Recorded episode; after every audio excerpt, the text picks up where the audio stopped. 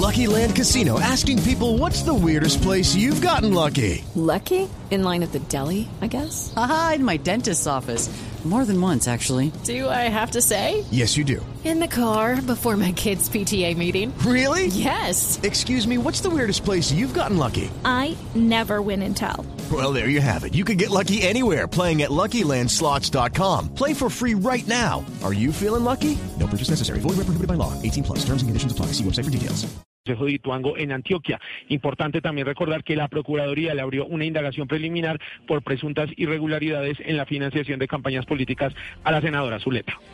Y tras 38 días de un paro armado de la segunda Marquetalia en el río Caquetá, los habitantes de Puerto Leguizamo, allá en Putumayo, cuestionan al gobierno por no atender la situación de confinamiento. Jairo Figueroa. Muy buenos días. Pegado a los datos que una empresa particular ofrece con internet satelital, Harold Polanía, líder comunitario de Leguízamo, pudo enviar este audio a Blue Radio la grave situación de los más de 20 mil habitantes del casco urbano de Puerto Leguízamo que están incomunicados. Notamos que la indiferencia del gobierno nacional en cabeza de la presidencia de la República y del Ministerio de las TIC, quienes son los que tienen la autonomía en este problema, se mantiene, es decir, no se resuelve nada. Claro, sigue cobrando normal como si prestara todos sus servicios y la comunidad de Puerto Leguízamo, que es la cabecera municipal del municipio de Leguízamo, sigue incomunicada porque esto le compete a todos la gestión. Es hora de que el Ministerio de las TIC se manifieste eh, sobre qué está pasando con la comunicación en Puerto Leguízamo.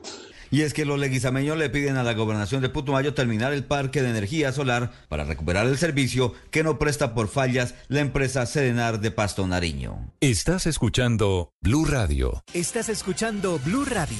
Hoy es un buen día y en el Banco Popular estamos listos para seguir haciendo que pasen cosas buenas con tu cuenta de nómina. Conoce más en bancopopular.com.co. Hoy se puede, siempre se puede. Así se siente como si estuvieras tranquilo en la playa. Porque tu dinero está seguro y ganando rentabilidad con el CDT ganador del Popular. Y porque el que la tiene clara gana invirtiendo. Abre tu CDT desde 300 mil pesos a 90 días. Y además, abriéndolo o renovándolo desde 20 millones a 180 días, recibe premios al instante como televisores, bicicletas, aspiradoras robot y mucho más. El que la tiene clara gana. Ábrelo ya en bancopopular.com.co o en cualquiera de nuestras oficinas. Aplican términos y condiciones. Somos Grupo Aval, vigilado Superintendencia Financiera de Colombia. En tu aniversario éxito, 50% de descuento con tarjeta éxito en televisores, barras, torres de sonido, neveras, nevecones y lavadoras LG o 43% de descuento con cualquier otro medio de pago. Válido del primero al 3 de marzo del 2024. Mil unidades aplican términos y condiciones. Vigilado Superintendencia Financiera. Tarjeta éxito emitida por compañía de financiamiento tuya S.A.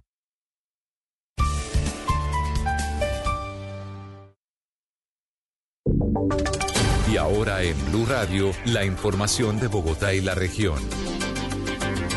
10 de la mañana, 27 minutos, 10.27. Noticias en Bogotá. Una balacera se registró en las últimas horas entre la policía y delincuentes cuando las autoridades realizaban un operativo contra el microtráfico en el sur de la capital. Julián Ríos.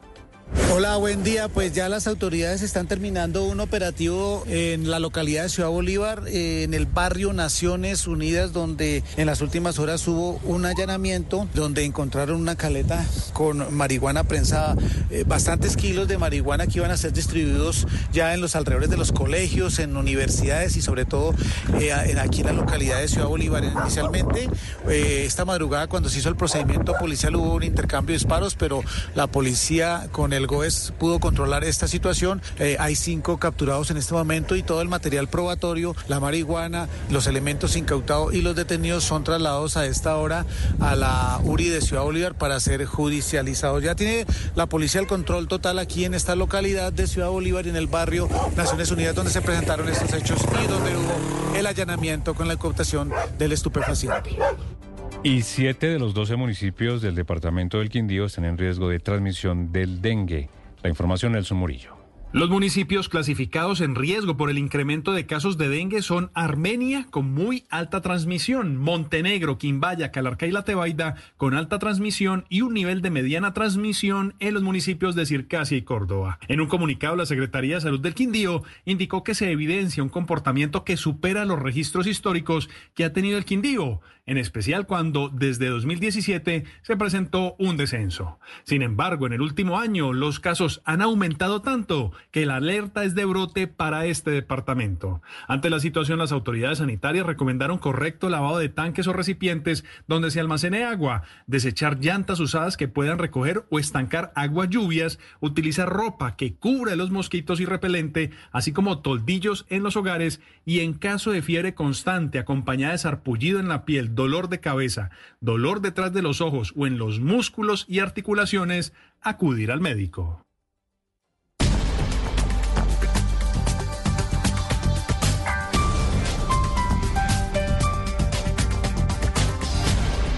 Las victorias y derrotas, la pasión y la afición en juego y los datos de lo último en deportes se lo presenta Mañanas Blue.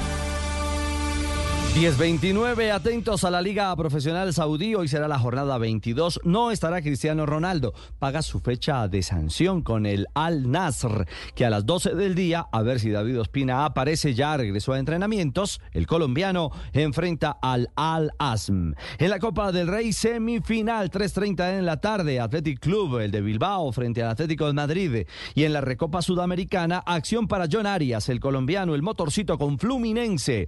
A las 7 y 30 de la noche buscando el título de la Recopa frente al Liga de Quito en el estadio Maracaná. Ah, y por nuestra liga, la Betplay Di Mayor, fecha 9, 7.45 de la noche, Independiente Medellín cierra la jornada frente al Deportivo Pasto. Los deportes a esta hora en Mañanas Blue.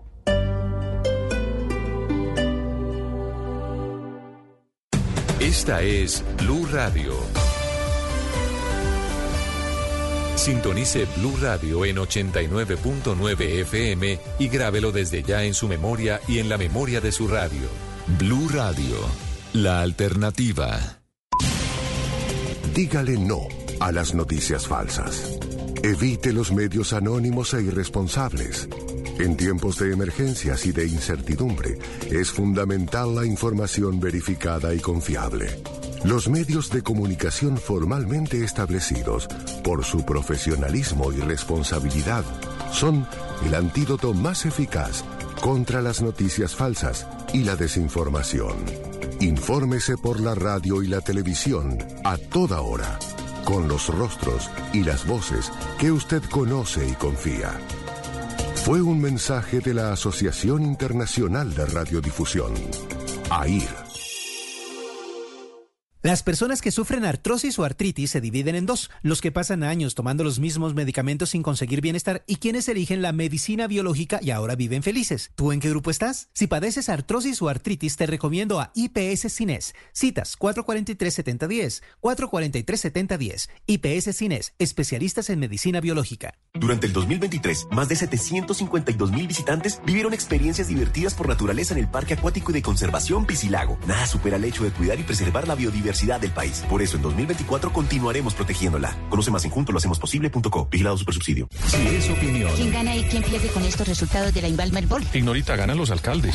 Les va muy bien a los alcaldes. Sí, les fue bien y llevan poquito, ¿no? Claro, entonces están comenzando y, y en muchas ciudades, por ejemplo, lo de Cali, la desesperanza que había con el anterior alcalde, está llenando ese espacio de una manera muy importante el doctor Eder. Pues yo sí lamento decir que a mí lo de Petro no me asombra, porque Petro está llegando a lo que él siempre ha tenido. En diciembre, Petro tenía el 35% y la mayoría de veces se ha mantenido entre 35 y 33. Y por otro lado, yo creo que el viento de cola de la llegada de los nuevos alcaldes también hace que haya, digamos, una especie de reflejo de las ciudades para ver de una manera optimista lo que está pasando en Colombia. Llamó la atención que por primera vez después de muchos años el Congreso de la República aumenta su favorabilidad. Si es humor. humor. Si cuando hay un artista cantando en un centro comercial lo graba así no sepa quién es.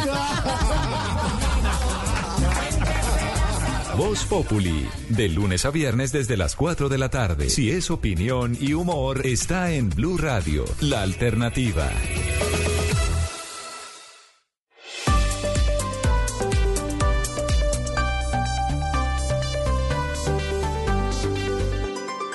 Seguimos conectados en Mañanas Blue.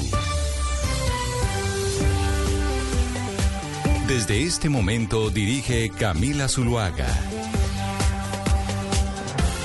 Son las 10 de la mañana, 33 minutos. Aquí seguimos conectados con ustedes en Mañanas Blue. Vamos hasta la una de la tarde. Desde ya ustedes saben que activamos nuestro chat de WhatsApp 301-764-4108.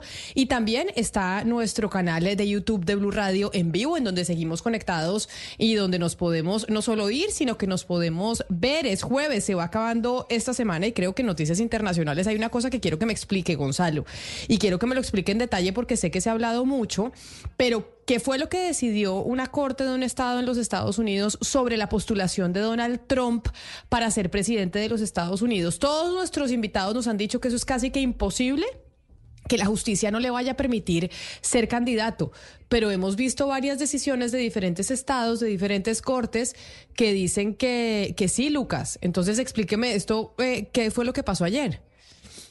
Pues Camila, lo que pasa, usted sabe que él está de cierta forma bastante inmiscuido en varios procesos legales, tiene cuatro procesos legales con 91 delitos pendientes y lo que ayer decide una jueza de Illinois, Illinois es que va a inhabilitar electoralmente a Trump por su apoyo en el asalto al Capitolio de enero de 2021. Esta es una decisión un poco inesperada y finalmente va a dar la razón y va a ser descalificado en las primarias del próximo 19 de marzo y en las presidenciales del 5 de noviembre, esto por violar la cláusula antiinsurrección de la enmienda 14 de la Constitución de los Estados Unidos.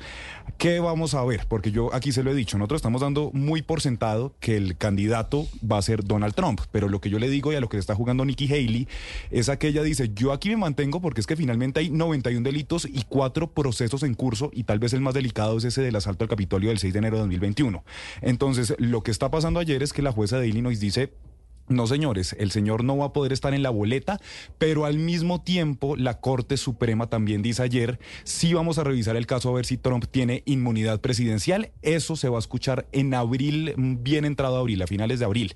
Entonces, en este momento, pues ya la Corte Suprema está diciendo, vamos a ver si hay inmunidad. Por supuesto, si finalmente dice hay inmunidad, pues Donald Trump, digamos, estaría inmune a este proceso, pero de momento en Illinois no va a estar en la papeleta. Lo que yo le digo, yo creería que efectivamente Donald Trump va a ser finalmente el candidato pero de momento y a lo que le juega Nikki Haley, pues finalmente es decir, aquí estoy yo y en caso de que Donald Trump no esté, pues yo estoy aquí presente y de hecho acuérdense, en las encuestas tiene mejor chance Nikki Haley que Donald Trump si se enfrenta a Joe Biden. Y hay una preocupación que ha planteado usted, Sebastián, principalmente aquí, porque usted anda indignado, que dice que como así, que en la época de los jóvenes Joe Biden está supremamente enfermo y que el tema de la salud mental y que él no tiene la capacidad de ser candidato y que todos se esconden debajo de la mesa en el Partido Demócrata cuando se habla del tema, ¿no? Usted es el que más preocupación siempre ha planteado sobre eso. Pues más que preocupación, yo sí siento que si otro hubiera sido el perfil de, presidente de otro partido, yo sí creo que esa preocupación o algo que es tan evidente, porque yo creo que no es de mala fe porque a uno le caiga bien o no Biden, es algo que es tan evidente, tan, tan claro, eh, que en Estados Unidos sí siento que los grandes medios de comunicación tardaron mucho en, en criticar eso. Me parece que es muy cuestionable que alguien que no esté lúcido 100% pueda comandar un país.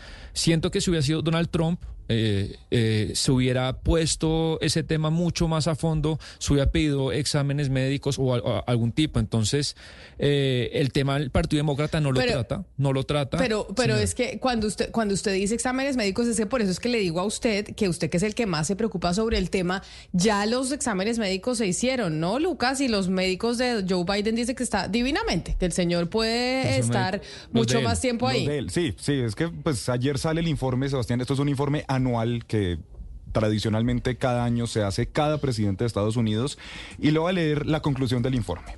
A sus 81 años, el presidente Biden es un hombre sano, activo y robusto, que sigue en condiciones de ejecutar con éxito las funciones de la presidencia, incluidas jefe de gobierno, jefe de Estado y comandante en jefe.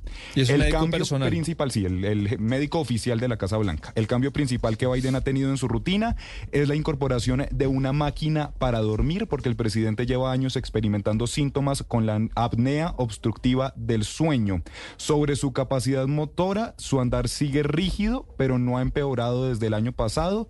Y un examen neurológico extremadamente detallado confirmó que no hay hallazgos de trastorno neurológico central del cerebelo o de otro tipo. Concluye el informe entonces que Biden ha estado felizmente casado durante 46 años, no consume ningún producto de tabaco, no bebe alcohol y continúa haciendo ejercicio al menos cinco días a la semana. Eso dice el médico oficial de la Casa Blanca.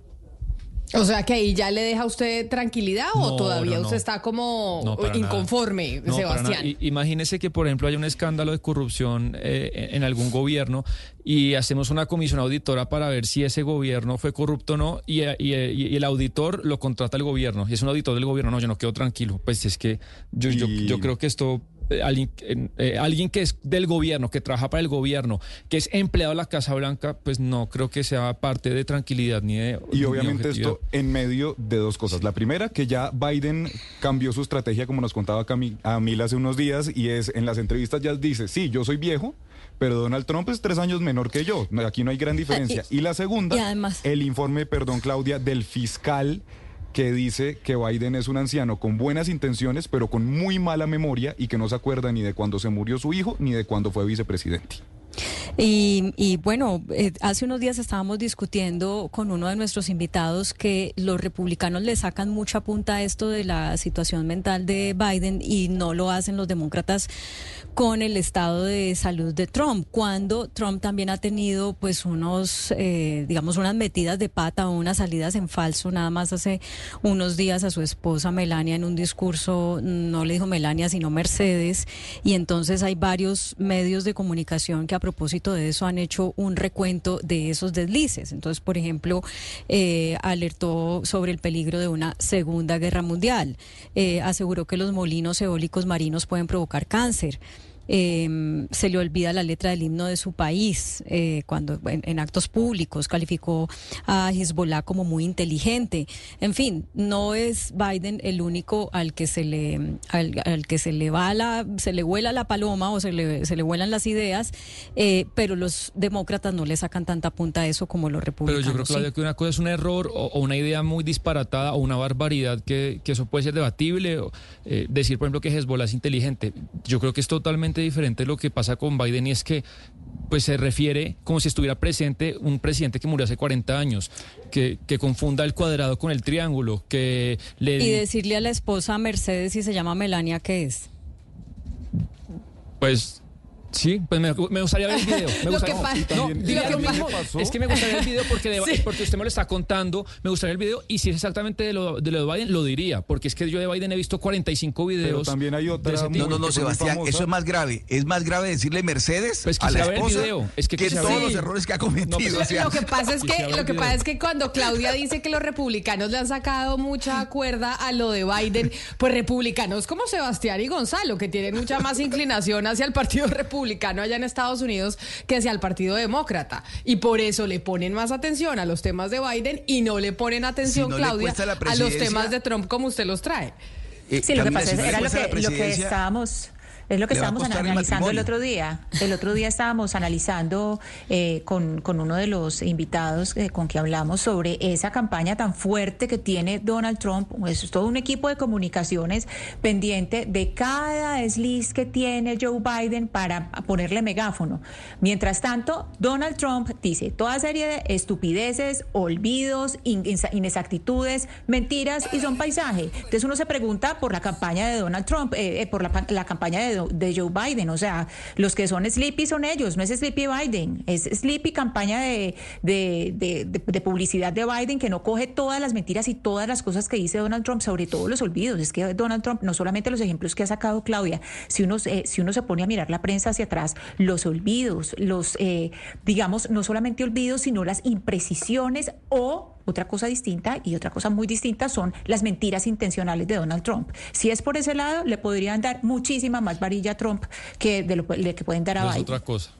Lo que sí es increíble es que un país de la de Silicon Valley, de la tecnología, de los emprendedores, en donde hay gente joven supremamente competitiva, pues esté destinado a que dos hombres casi, bueno, Biden es mayor de 80 años, eh, Trump ya casi que va para allá, que dos hombres mayores de 80 años son los que se estén disputando la presidencia de ese país. Pero bueno, de las latitudes de los Estados Unidos, vengámonos para acá, para Colombia y sobre todo para Bogotá pero para Bogotá y varias regiones eh, del país, porque la Defensoría del Pueblo emitió una alerta sobre la inseguridad en Bogotá diciendo que actualmente hay una disputa en al menos nueve de las 20 localidades entre dos bandas criminales, entre el tren de Aragua, que además hemos explicado aquí Gonzalo Lázaro y nos ha contado que es este esta banda criminal que sale de Venezuela, que incluso ha llegado ya hasta Nueva York en los Estados Unidos, y el clan del Golfo, así como la presencia del Frente 33 de las disidencias de alias Iván Mordisco. Esta alerta que emite la,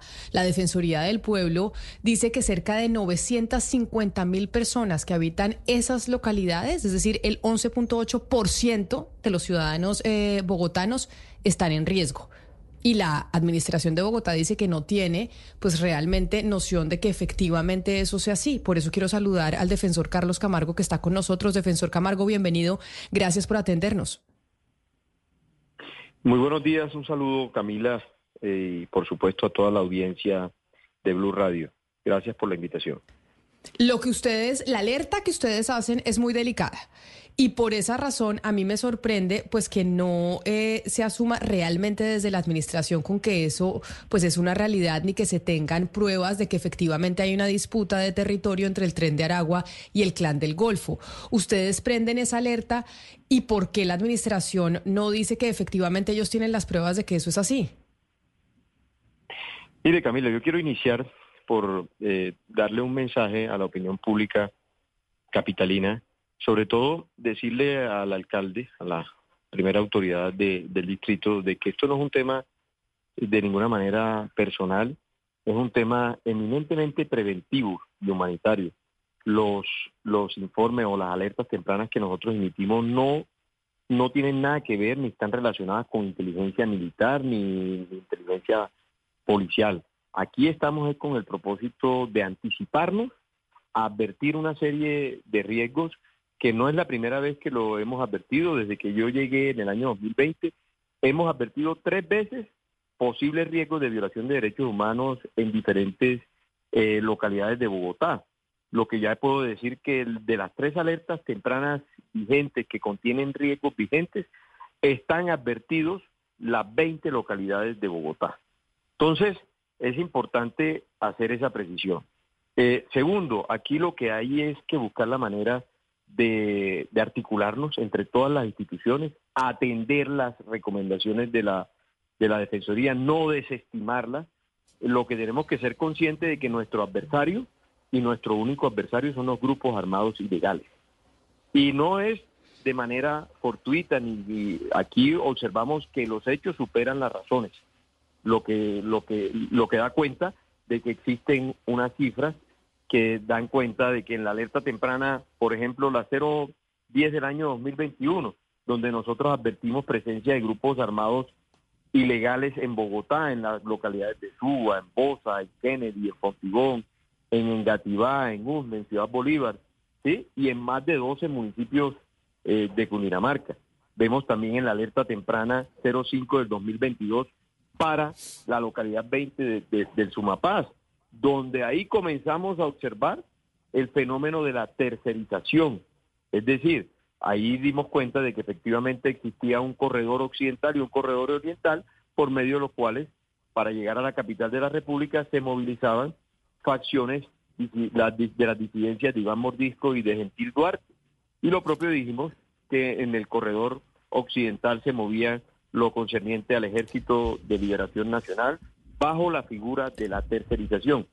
Ya en la alerta temprana de eh, 010 del año 2021, nosotros advertimos la presencia pendular de disidencias de la FARC y del ELN a través de, repito, de los corredores occidentales y orientales. Entonces, encontramos ya en la alerta 04 del 2024, de la que estamos haciendo mención, para nueve localidades en Bogotá, donde existe mayoritariamente una población en riesgo, en, en- en condiciones de vulnerabilidad y de marginal- marginalidad, eh, encontramos de que hay una población superior a los 950 mil habitantes. Estamos hablando del 11, Pero su- superior al 11%. Claro, defensor, déjeme, yo lo interrumpo porque, porque usted dice aquí no estamos hablando de un tema de inteligencia militar y que pues ustedes tienen que como entidad emitir la alerta temprana. Y ojalá las autoridades pues respondan a esas alertas tempranas porque en algún momento nosotros hablábamos aquí con Ana Cristina de cómo la Defensoría emite alertas tempranas y, y no se hace nada y terminan eh, sucediendo pues eh, las masacres o los asesinatos y demás. En el caso de Bogotá, en donde usted dice desde la Defensoría, hay presencia del Clan del Golfo y hay presencia del Tren de Aragua en diferentes localidades de la capital, en al menos nueve de ellas. Esa presencia se materializa cómo? Mire, eh, a través de la figura de la tercerización, a través de la figura de la subcontratación o lo que hemos denominado nosotros el outsourcing criminal. Es decir, eh, el, el tren de Aragua operativiza o terceriza sus servicios criminales a través de, la, de, los, de los satanás, que ellos financian, ellos auspician, ¿sí? Mientras que el clan del Golfo operativiza y terceriza sus servicios criminales a través de la oficina de San Andresitos, a través de los boyacos, a través de los, de los paisas, a través de los pereiranos, que son estructuras eh, locales o barriales. ¿sí? De manera de que la situación eh, es preocupante, eh, toda vez que eh, las autoridades no pueden desestimar eh, el carácter preventivo que tienen estas alertas tempranas, todo lo Sí. contrario. Defensor. A ver cómo de manera propositiva eh, articulamos esfuerzos para lograr mitigar a esos adversarios que están claramente eh, definidos. Defensor Camargo, yo entiendo que la labor de la Defensoría es emitir las alertas y emitir las alertas basándose en lo que conversa con la población, ni siquiera en fuentes de inteligencia. Pero ustedes al presentar esta alerta dicen, como ya usted nos mencionaba ahorita, no es con más ejército y más policía o no es solamente capturando delincuentes porque esos los reemplazan. Entonces, en esa articulación que ustedes dicen que hay que tener con las demás autoridades, ¿cuál es la propuesta de ustedes? Porque como me decía una persona anoche que estaba oyendo esta- sobre esta noticia, decía, no, pero ahorita entonces vivimos muertos del miedo y ahorita más pánico con esta, con esto que hace la Defensoría. ¿Qué, ¿Cuál es la propuesta para que pues pueda haber una solución? Yo, yo, yo quiero puntu- puntualizar, en primer lugar, como te decía, les decía, no desestimar el riesgo advertido. Repito, es un documento preventivo. En segundo lugar, adoptar medidas de manera inmediata, medidas de seguridad en zonas de alto impacto. En tercer lugar, la presencia permanente de las instituciones, no que eso sea flor de un día. En cuarto lugar, al Consejo de Bogotá analizar la posibilidad de conformar una comisión accidental para el seguimiento al plan de acción de respuesta a estas alertas tempranas. Ve, eh, eh, importante que la opinión tenga claro que el- los Bogotá porque tiene capacidad y tiene músculo institucional, pero hay otras instituciones o los municipios circunvecinos que también están afectados porque son contiguos a estas localidades. Los municipios no tienen capacidad administrativa y presupuestal para solventar la atención de estas recomendaciones. Entonces, es importante que las grandes ciudades soporten y, apoyen a los grandes eh, o las localidades menores o a los a los municipios circunvecinos para que haga para que haya una verdadera atención a la recomendación Eh, y, y también es muy importante que se le dé la oportunidad que la administración de justicia acceda de manera oportuna, es decir, de que al ciudadano se le atiendan las, las denuncias, las quejas. Aquí se está padeciendo de, de, un- de una problemática que es mucho más profunda, porque si usted me pregunta, Camila, óyeme, ¿qué cifras tienen ustedes de reclutamiento forzado? Yo te puedo decir de que dentro de las acciones criminales que adelantan estos grupos armados criminales está el tema de reclutar menores de edad, ¿sí? Pero tenemos claridad de cuántos menores de edad han sido reclutados de la localidad de Tumbuelito, de la localidad de Ciudad Bolívar, de la localidad de, de- de Chapinero, no. Por eso es que es muy importante de que haya el ciudadano acceda a la administración de justicia para que presente las denuncias, ¿sí? Que inician por desapariciones de sus familiares Defensor. y que posteriormente tenemos idea de que en- entraron a engrosar las filas de los grupos armados ilegales. Sí. Profesor Camargo, usted se adelanta una pregunta que yo le quería formular y es precisamente sobre quién hace o qué entidad hace el seguimiento de las alertas que la Defensoría emite. Y se lo digo porque aquí estamos hablando de Bogotá, el centro del poder, el centro donde está toda, eh, pues todo el gobierno, todos los estamentos del gobierno, y estamos hablando de esto, que es increíble. Nosotros cuántas veces en este programa hemos dicho, eh, hubo ataques en el Chocó, hubo desplazamientos en el Chocó después de tantas y tantas... Eh, eh, alertas de la Defensoría del Pueblo. Entonces es dentro, pues es decir, además del periodismo, porque en el periodismo lo hacemos, además del periodismo, ¿quién controla que se haga atención, que se tenga atención a, las eh, alertas de, la Defensoría del Pueblo? Porque uno dice, pues si no le paran bolas a la Defensoría del Pueblo, pues ¿qué puede aspirar un ciudadano a que le paren bolas a su denuncia? Mire, Camila, muy, muy, muy importante e interesante su inquietud en doble vía y se la respondo de la siguiente manera. Existe eh, en la Secretaría Técnica en cabeza del Ministerio de Interior de la famosa Comisión Intersectorial de Respuesta a las Alertas Tempranas. Para el caso de la alerta temprana 04 del 2024, ya está convocado para el próximo miércoles 6 de marzo. Esperamos que de ahí salga un plan de acción eficiente y certero para prevenir los riesgos que hemos advertido. Y en segundo lugar, existe dentro del Ministerio Público la famosa COMPRA, que es la Comisión del Ministerio Público para hacerle seguimiento a las alertas tempranas en cabeza de la señora Procuradora General de la Nación, que tenemos claro que tiene una dualidad de, funciones, primero de carácter preventivo y también de carácter disciplinario, en el caso dado de que los funcionarios omitan o no cumplan cabalmente el deber de atención de las alertas tempranas que emite la Defensoría del Pueblo. Yo sigo sin entender y le agradezco enormemente, defensor Camargo, que usted nos haya atendido y nos, nos haya explicado estas alertas tempranas sobre la presencia de estas dos bandas criminales en Bogotá, en la capital, como dicen a Cristina, pues en, en la capital del poder colombiano, donde están las instituciones, las cortes, el Congreso, la presidencia, pero sigo sin entender por qué desde la administración de Bogotá pues lo niegan o dicen no tener evidencia. Y no solo esta administración, la anterior también. ¿Por qué si desde la Defensoría se dice esto, desde, las desde la alcaldía se dice otra cosa? Mire, el, eh, eh, eh, es muy importante tener claro, Camila, algo y para no desorientar a la opinión pública. A ver, el proceso de construcción de la alerta temprana duró ocho meses. Esto no es un tema de ayer para hoy, ¿sí? O que el defensor del pueblo caprichosamente se está inventando unos escenarios de riesgo que no existen.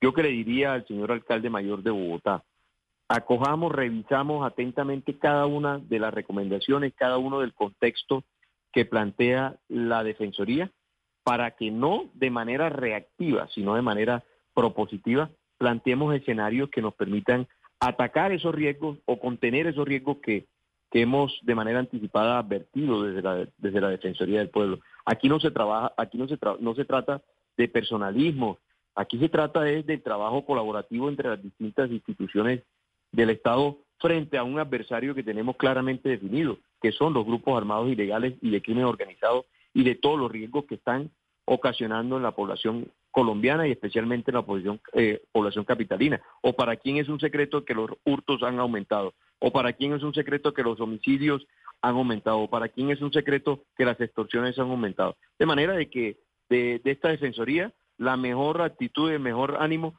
de colaborar en buscar soluciones a, a esta problemática que nos aqueja. Pues defensor eh, del pueblo Carlos Camargo, mil gracias por atendernos hoy aquí en Mañanas Blue. Un placer haber hablado con usted, así sea pues con estas noticias lamentables. Feliz día. Feliz día Camila, muchísimas gracias por la invitación y un saludo a la audiencia de Blue Radio. Gonzalo, usted que es el que nos ha explicado qué es el Tren de Aragua, es esta organización criminal que sale desde Venezuela, que incluso empieza a tener tentáculos internacionales, empezando por nuestro país, pero llegando ahora hasta los Estados Unidos. ¿Por qué el Tren de Aragua ha cogido semejante vuelo? Que es el que está diciendo el defensor que está teniendo presencia aquí en nuestra ciudad. Nosotros en Colombia no importábamos eh, crimen, normalmente lo exportábamos y ahora con el tren de Aragua y pues con los carteles eh, del narcotráfico mexicanos está llegando crimen de otras latitudes a nuestra a nuestro país. El tren de Aragua para la gente que todavía lo tiene como algo ahí muy etéreo, ¿qué es concretamente? Pues el tren de Aragua, Camila, es la megabanda más, eh, más importante, si es que se le puede dar ese, ese término, más peligrosa de Venezuela. El tren de Aragua surge, Camila, eh, de un sindicato de trabajadores que iban a formar parte de la construcción de un tren que precisamente iba a pasar por el estado Aragua. Tren que al final, como muchas obras del gobierno chavista, no se terminó, ni siquiera se hizo. Y a partir de ese, de esa, de esa falta o de ese elefante blanco, ese sindicato pasó de alguna u otra forma a ser una banda criminal, a empezar con la extorsión, con los secuestros, sobre todo en las vías que conectaban el estado de Aragua con el distrito capital. El estado de Aragua es un estado del occidente del país que está muy cerca de la ciudad capital.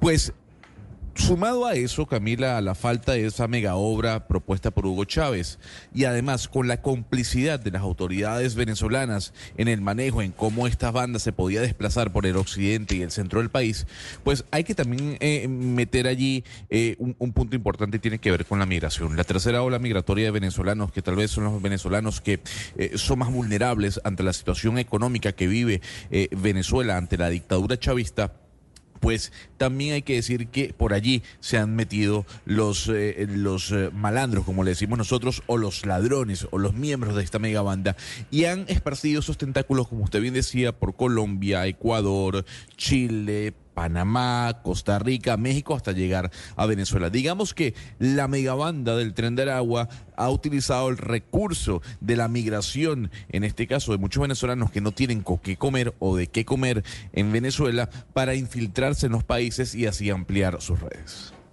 Hay eh, varios asuntos que entran aquí en la discusión. Pues primero lo que le dijimos al eh, defensor del pueblo y es que esas defensorías pasan a ser paisaje eh, y si esto pasa en Bogotá, pues imagínese cuántas veces hemos hablado de otras regiones en que simplemente eso pasa a ser como para el archivo y, somos los periodistas los que estamos diciendo había cinco alertas, hubo siete alertas. bueno, qué cansancio esto de verdad. Y la gente y los que sufren son las personas en los territorios. pero es que por eso... Por eso yo se lo decía al defensor, Ana Cristina, porque cuántas veces no hemos hablado es que la defensoría alertó, la defensoría alertó y nadie hace nada con esas alertas. En, no digo siempre, pero, pero en muchas oportunidades, porque precisamente por eso que usted está diciendo era que yo se lo preguntaba. Claro, y hay una cosa, hay una, un factor muy importante aquí en la discusión y es los estándares de autoridad por cada 100 mil habitantes. Yo no sé cuál es la cantidad de policías por cada 100 mil habitantes de Bogotá. El estándar de la ONU es 300 policías por cada 100 mil habitantes. En Medellín tenemos un déficit, en Medellín tenemos 114 policías por cada 100 mil habitantes y eso se muestra en los hechos, es decir, no es solamente seguridad, eso es muy claro decirlo, hay que tener inversión social primero antes de hablar de seguridad, pero también tener los estándares internacionales. Entonces, con esto que está pasando en Bogotá, en la capital del poder, donde está todo el poder del Estado, y decir que entraron estas bandas, pues uno se pregunta qué papel están jugando las autoridades, dónde está la inteligencia, que le preguntábamos al, al eh, concejal Oviedo, Juan Daniel Oviedo, porque estas bandas están entrando de esa manera. Y además es una vergüenza decir, por ejemplo, lo que pasa en Medellín, que el tren de Aragua hace vueltas acá, pero no tiene control territorial. ¿Por qué? No por acción de las autoridades, sino porque la delincuencia en Medellín está tan bien consolidada que no dejan entrar eh, a otras nuevas bandas.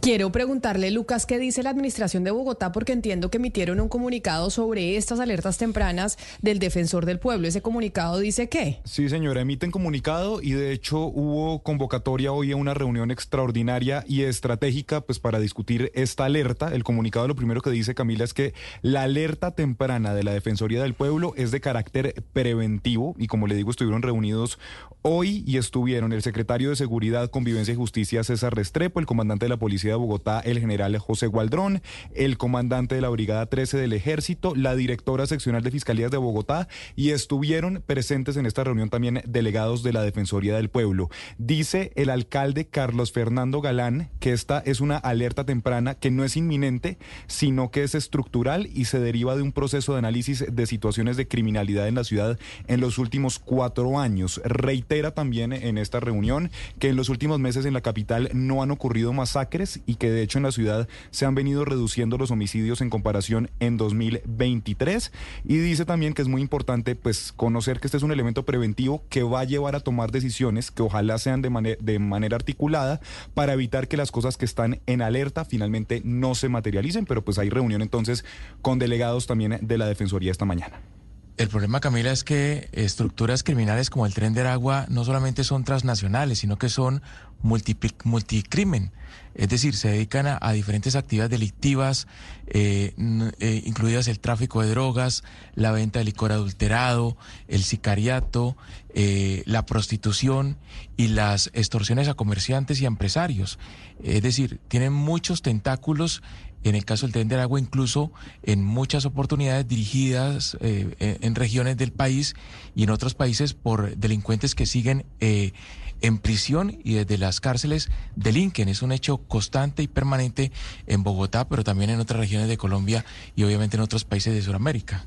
Pero esta semana que hablábamos sobre la situación de la migración venezolana con un experto en donde nos contaba pues cómo la institucionalidad se ha venido desmontando, institucionalidad que habíamos creado en el país en los últimos ocho años para atender a esa migración, sabe que nos, eh, creo que él era el que nos decía, Claudia, eh, que el tren de Aragua también le ha hecho mucho daño a los venezolanos en su imagen y ha generado una xenofobia importantísima porque ahora cualquier eh, chisgarabiz delincuente dice, ah, es que soy el tren de Aragua. Entonces que también ha generado el tren de Aragua ese nombre en donde se, se, le, se le adjudica al tren de Aragua absolutamente todo lo que pasa con la delincuencia en diferentes territorios de Centroamérica, de Colombia, de Estados Unidos y que eso también le ha hecho daño a los ciudadanos venezolanos, pues porque claramente les genera muy mala prensa.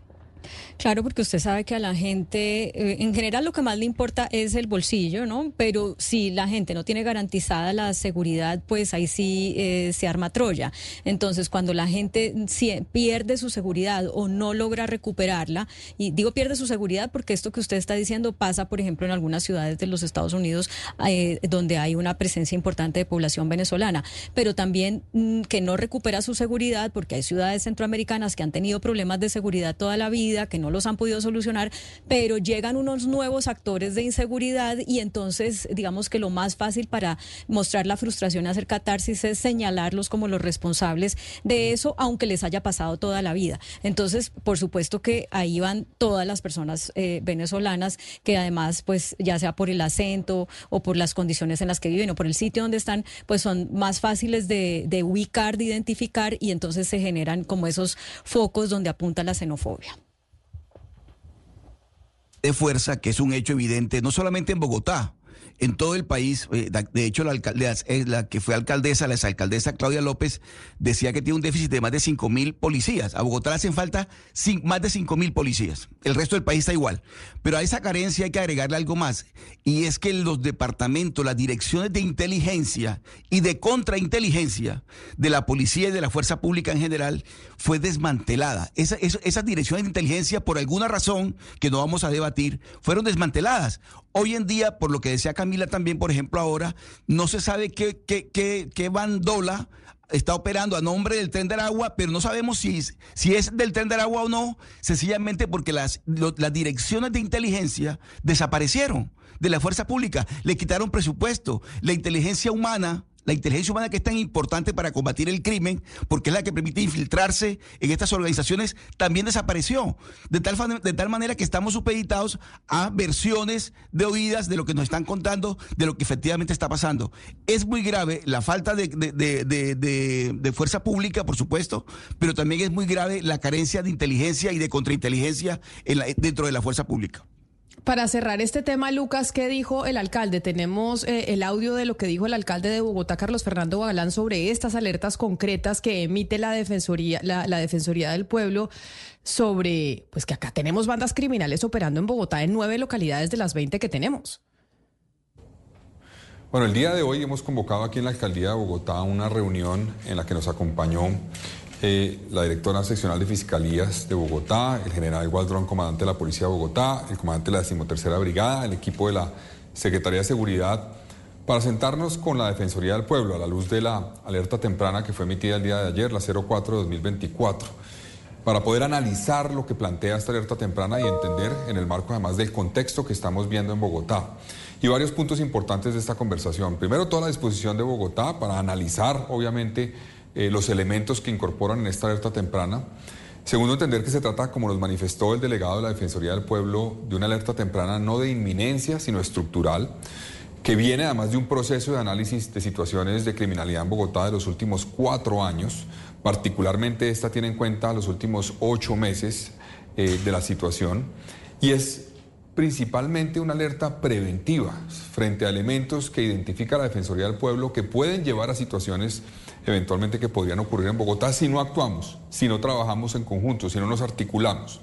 No es una constatación de hechos que hayan ocurrido en Bogotá en estos últimos días o en estas últimas semanas, eh, particularmente, por ejemplo, un caso que se mencionó en medios de comunicación y que está en parte del informe sobre riesgos de masacres, pues en Bogotá no han ocurrido masacres en los últimos meses, evidentemente, pero claro, tenemos que tener en cuenta esta alerta, analizarla, ponerla en contexto de la situación de seguridad, en la estrategia que tenemos de seguridad, entender además que nos pidieron eh, como nosotros también compartimos que la política de seguridad... Sí, es importante que se tenga en cuenta esa alerta, como siempre deberían tenerse en cuenta las alertas de la Defensoría, porque ha pasado en otros territorios que se emiten las alertas, como decía Ana Cristina, y no se le hacen caso. Y después terminamos diciendo, pero si la Defensoría había alertado sobre esto, así que importante ponerle el ojo al tema. Ahí están las imágenes, quienes están conectados con nosotros a, a través de nuestro canal de YouTube, están viendo las imágenes de esa reunión a la que hace referencia el alcalde Carlos Fernando Galán en esa reunión en donde se discutieron estos temas de la Defensoría del Pueblo,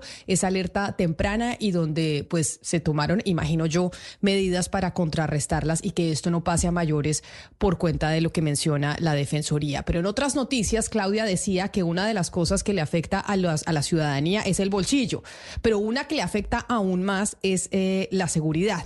Pero sobre el bolsillo, el desempleo siempre es una preocupación y salieron las cifras del desempleo. Sebastián Eldane reveló las cifras de desempleo para enero de 2024. ¿Qué dijo el DANE sobre la cifra de desempleo del primer mes del año?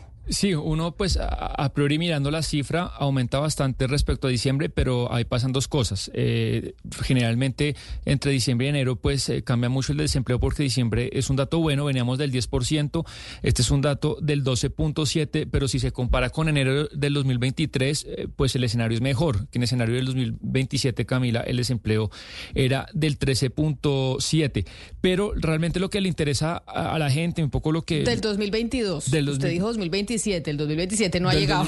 Todavía no se vaya al futuro. Es, 2023. Enero del 2024 está en 12.7 y en enero del año pasado está en 13.7. Lo que hay que también, Camila, y miran mucho los economistas y los especialistas que están ahorita analizando la cifra, es lo que se conoce como la tasa desestacionalizada, es decir, la tasa de desempleo, quitando todos los efectos estacionales, puntuales que tiene dado momento del año. Y en ese sentido, si hay una buena noticia, porque la tasa desestacionalizada había venido subiendo cuatro meses seguidos, ya había roto esa cifra tenebrosa de dos dígitos, pero entre enero y diciembre del año pasado, esa cifra desestacionalizada baja cuatro décimas y es algo que en este momento está resaltando el presidente Gustavo Petro como algo positivo eh, en el desempeño de la economía.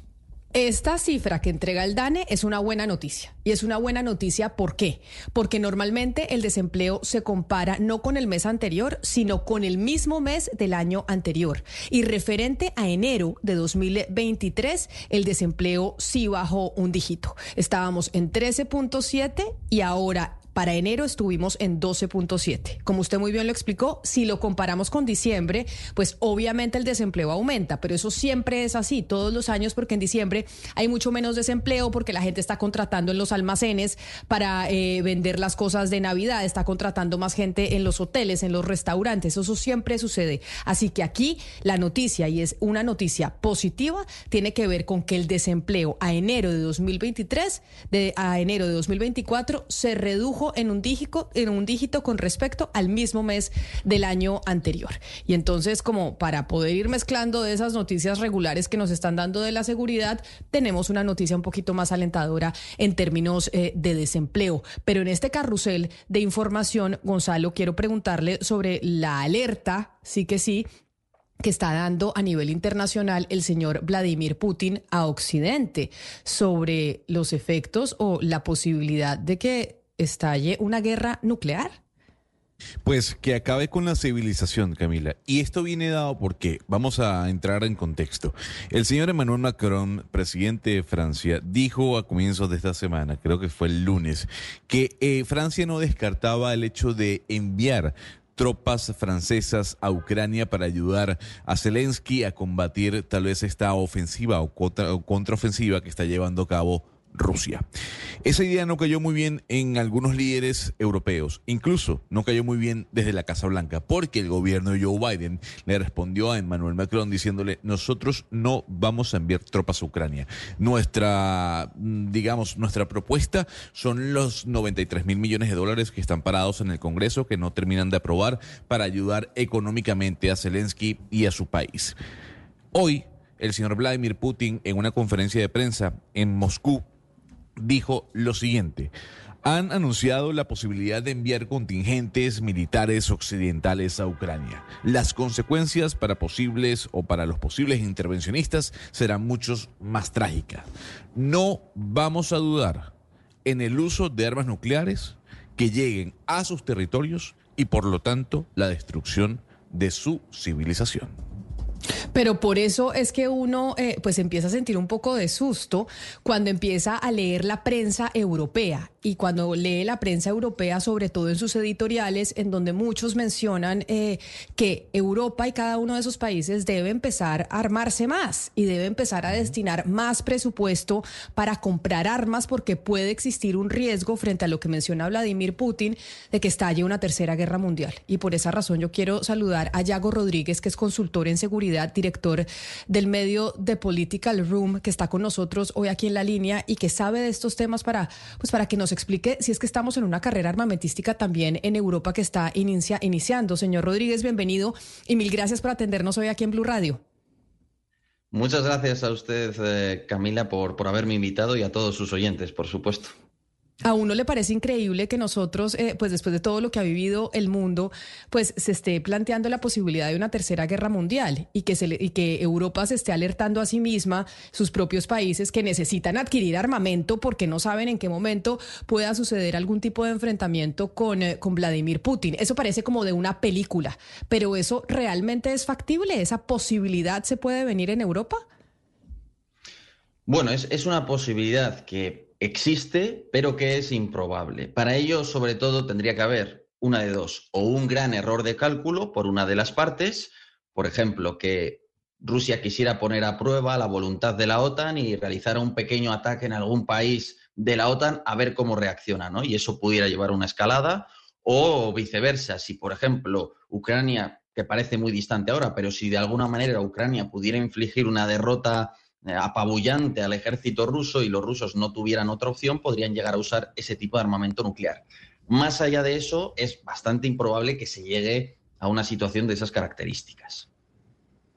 Ahora bien, muchos comentaban que Vladimir Putin estaba haciendo un bluff cuando anunciaba que se iba a introducir en Ucrania. Y Estados Unidos fue el único país que dijo, esto va a pasar, ojo con Vladimir Putin. Y el señor lo hizo en medio de una reunión del Consejo de Seguridad de las Naciones Unidas. La consulta es, la amenaza que ha lanzado Putin frente a Francia, frente a Finlandia, frente a Suecia, incluso, incluso frente a Polonia, ¿debemos tomarla en serio, más allá de la probabilidad que exista o no de ese ataque? Sí, sí. Más allá de eso, sí se debe tomar muy en serio por varios motivos. Primero, Piensen que, por ejemplo, los británicos han entregado misiles a Ucrania, misiles de crucero de largo alcance, y esos misiles solo ha permitido que como muchos sean usados sobre Crimea, en ningún caso sobre territorio de la Federación Rusa. ¿Por qué? Porque se sabe que los rusos, si se llegara a una situación así, podrían reaccionar y podrían tratar de devolver los golpes de otras maneras, ¿no? Eso en primer lugar. En segundo lugar, una cosa fundamental de la guerra de Ucrania es el arma nuclear. Es la que ha impedido una intervención real, por ejemplo, de la OTAN.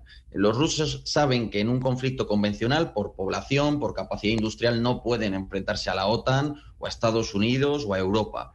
Pero mientras con el arma nuclear puedan mantener a los países europeos fuera del conflicto, tienen garantizado que puedan centrarse sobre todo Rusia contra Ucrania. Por eso, para ellos es fundamental mantener esa disuasión y por eso para ellos introducir tropas en Ucrania sería una línea roja que intentarían sostener usando sus armas nucleares potencialmente. Sí. Claro, señor Rodríguez, pero eso lo sabe Rusia cuando sabe que cuenta en la OTAN con el apoyo de Estados Unidos. Lo que pasa es que Donald Trump se puede elegir y es muy probable que sea el próximo mandatario de ese país y Trump ha advertido que puede no seguir dándole recursos a la OTAN y que si los países no le pagan a la OTAN, entonces que alienta a Vladimir Putin a que los invada. Eso fue más o menos, palabras más, palabras menos, lo que dijo la semana pasada. Entonces, si gana Donald Trump y Donald Trump decide no seguir apoyando la OTAN, ¿Sigue siendo menos factible, eh, así de poco factible, un enfrentamiento con Rusia por parte de los países europeos?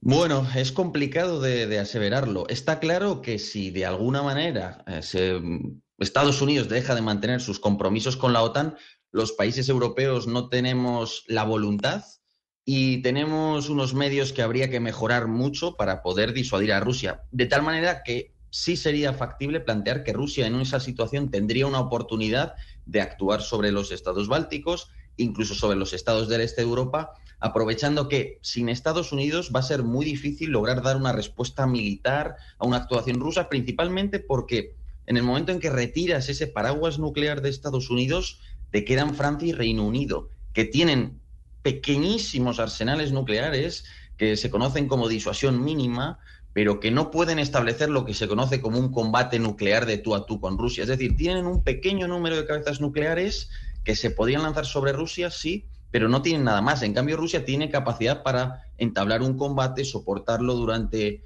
eh, el intercambio de muchas cabezas nucleares y por eso, desde luego, las probabilidades eh, aumentarían notablemente. Sí, señor Rodríguez, justamente después de ese anuncio que hizo Donald Trump y que nos contaba Camila, el canciller francés dijo que en Europa necesitan actualmente un segundo seguro de vida, que no sea un sustituto ni sea contra la OTAN, sino como un complemento. ¿Considera usted que es viable una alianza paralela a la OTAN o esto va a llevar a que lentamente la OTAN vaya desapareciendo? Es muy difícil porque cuando hablamos de Europa, eh, pensamos muchas veces en la Unión Europea, y es verdad que la Unión Europea tiene valor económico, pero hay que pensar, es una frase muy manida, la Unión Económica Europea es un gigante económico, es un enano político y es un gusano militar.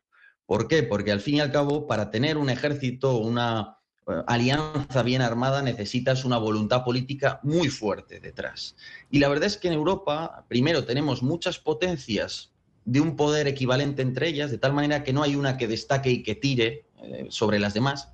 Y la mayor potencia, que sería Alemania, por una cuestión histórica, por esa herencia psicológica de la Segunda Guerra Mundial, no desea y no está dispuesta a liderar, por lo menos hasta ahora, ha sido así en materia de seguridad. Con lo que al final te queda Francia, Reino Unido ni siquiera está en la Unión Europea y por eso es tremendamente difícil conseguir un compromiso político de tantos países que permitan construir ese edificio, vamos a decirlo así, de la disuasión ante un país como Rusia. Ese es el problema y por tanto ¿Es deseable que se den pasos en esa dirección? Sí, pero difícilmente se va a poder construir una alternativa a la OTAN. Señor Yago, aquí hemos tenido un debate sobre el papel de Estados Unidos en los conflictos a nivel internacional. Y en comparación de la administración Joe Biden, se puede decir que en la administración de Donald Trump el número de conflictos a nivel geopolítico no era de tal magnitud. Tenemos flancos abiertos en Yemen, en Gaza, en Ucrania, eh, lo ocurrido en Afganistán. Y algunos se preguntan, eh, ¿será que ese America is Back de Joe Biden le ha salido mal? ¿Para usted cree que esa política de ser la policía del mundo eh, le ha salido bien a Joe Biden o habría que repensar la política de los Estados Unidos a nivel internacional? Creo que mm, lo cierto es que Trump tiene más líneas, tuvo más líneas de continuación de las que la gente cree con Obama. Em, es verdad que Obama o Biden se enfrentaron a acontecimientos que son difíciles de gestionar. Obama se topó con todas las primaveras árabes y fue el que ya inició la retirada de Afganistán. Biden se topó con la retirada de Afganistán que dejó una imagen final calamitosa, ¿no? Y se topó con una guerra de Ucrania que a ver qué hacía ahí Estados Unidos. Es verdad, o parece que desde luego ha habido y están corriendo muchos riesgos, sobre todo en el sentido de que al, al, estar operando en tantos escenarios a la vez, tienes la crisis de Ucrania, tienes la de Israel, Luego tenías a Venezuela con el asunto del Esequibo, ¿no? que parece que no, pero te puede abrir otro frente en, Sudamérica. Y por tanto, con todo eso, efectivamente, te están distrayendo del verdadero gran objetivo que tiene Estados Unidos, que es China. Entonces, parecería que no le ha salido muy bien, efectivamente, hasta ahora a Biden. Veremos en el futuro, pero por ahora eh, estoy de acuerdo con esa opinión. Señor Rodríguez, eh, usted acaba de mencionar eh, el conflicto eh, en Palestina y sobre eso le quiero preguntar porque ayer la Eurocámara reclamó un alto al fuego incondicional en Gaza y, y le quisiera preguntar precisamente por eso, por esas posiciones políticas, cómo incrementan o cómo afectan, cómo sería el efecto militar que tiene dentro de todo este panorama que estamos hablando. Em, el, el, efecto militar, perdón, o sea, ¿me puede concretar? O sea, sí, en el momento en que la Eurocámara dice alto al fuego, están reclamando un alto al fuego en Gaza. Y estamos hablando de qué efecto militar, o sea, estamos hablando de una carrera armamentista y del efecto militar que podría tener. En ese sentido, es, y lo que usted nos hablaba, por ejemplo, lo que hay mentalmente, hay una, una huella mental, por ejemplo, en Alemania, eh, pues que es innegable. ¿Esto qué, qué efecto podría tener eh, en lo militar? Bueno, desde el punto de vista de lo militar, creo que poca consecuencia podría tener. Al final, lo que diga la, Eurocámara tiene poca influencia en Israel. Distinto es esa, ese juicio internacional que se está produciendo ¿no? con respecto a, a, un posible genocidio o no, que eso está por dirimirse, ¿no? pero la cuestión es que ya sí que los tribunales internacionales han forzado a adoptar medidas cautelares. Y eso ha provocado que países como Holanda, que fabrican componentes del caza F-35, lo utilicen ese poder de veto sobre su exportación de armamento para impedir que se venda por ahora y de manera cautelar eh, nuevo armamento a Israel. Ese es el principal efecto de la política internacional eh, y del derecho incluso internacional que vemos sobre la situación en Israel. Más allá de eso, mucho me temo que un acuerdo de alto el fuego solo depende de la voluntad de las partes y que hay pocos actores que realmente tengan la posibilidad de influir en el mismo. Pues señores, Yago Rodríguez, consultor en seguridad, pero además director del medio de Political Room, mil gracias por estar con nosotros hoy aquí en Mañanas Blue hablando de eso, de la posibilidad o esa carrera armamentística que en cierta medida puede empezar a vivir Europa en estos momentos. Un saludo para usted y buena tarde. Muchas gracias a ustedes y un saludo allá al otro lado del charco. Y es que lo que usted mencionaba, Gonzalo, sobre lo que dice Manuel Macron, lo que dice Francia, alertando al resto de Europa, diciéndoles, oiga, que ustedes no han hecho sino comprarle armamento militar a Estados Unidos y a Israel y a nosotros ni siquiera nos han mirado, no se, no se ha puesto la comunidad europea de verdad a mirar cuál es la estrategia de defensa que vamos a tener en caso de que suceda algo con Putin y de que Trump gane las elecciones. Es que si Trump gana las elecciones, la OTAN puede estar en riesgo. Y usted decía, pero ¿eso qué? ¿Eso qué importa? Pues que se puede desatar un, un conflicto mayor. Usted, yo vuelvo a decir, eh, Camila, usted insiste en el tema de Donald Trump y, y, con todo el respeto meterle miedo a la ciudadanía cuando Donald Trump ya fue presidente por cuatro años, la OTAN siguió operando, el señor no se fue de la OTAN o no se fue a Estados Unidos de la OTAN. Es lo que sí ha dicho de alguna otra forma y sí lo dijo es... No, no es que yo le esté metiendo... Y es que lo que usted mencionaba, Gonzalo, sobre lo que dice Manuel Macron, lo que dice Francia, alertando al resto de Europa, diciéndoles, oiga, que ustedes no han hecho sino comprarle armamento militar a Estados Unidos y a Israel y a nosotros ni siquiera nos han mirado, no se, no se ha puesto la comunidad europea de verdad a mirar cuál es la estrategia de defensa que vamos a tener en caso de que suceda algo con Putin y de que Trump gane las elecciones. Es que si Trump gana las elecciones, la OTAN puede estar en riesgo. Y usted decía, pero ¿eso qué? ¿Eso qué importa? Pues que se puede desatar un, un conflicto mayor. Usted, yo vuelvo a decir, eh, Camila, usted insiste en el tema de Donald Trump y, y, con todo el respeto meterle miedo a la ciudadanía cuando Donald Trump ya fue presidente por cuatro años, la OTAN siguió operando, el señor no se fue de la OTAN o no se fue a Estados Unidos de la OTAN. Es lo que sí ha dicho de alguna otra forma y sí lo dijo es... No, no es que yo le esté metiendo miedo, es que el, es que el señor dijo en, en, una, en un evento público de campaña eso. Y está, y está bien, y vuelvo a decir, está bien. Eso no quiere decir y que todos, y, y, Biden y desde la Unión Europea salieron y dijeron es una locura lo que está diciendo en términos de seguridad el señor, el señor, el señor Trump. Entonces, o no le creemos, o resulta, o, pensamos que es que es un señor ahí diciendo cosas que no, que no hay que creerlas, no sé. Es, el, problema, y volvemos al, al, mismo ejemplo que yo le traigo. Si Donald Trump no hubiese sido presidente, yo le digo, oye, Camila, si hay una fuerte preocupación Pero el señor fue presidente. Y muchas de las cosas que aquí se dicen ya pasaron o pensábamos que iban a pasar y no sucedieron. Entonces, parte de lo que dice Emmanuel Macron, la pregunta es entonces, Camila, ¿por qué Joe Biden no le dice a Emmanuel Macron, sí señor, yo lo acompaño y vamos a Ucrania y llevamos eh, tropas militares a Ucrania? Porque sabe que se va a desatar una guerra con Rusia.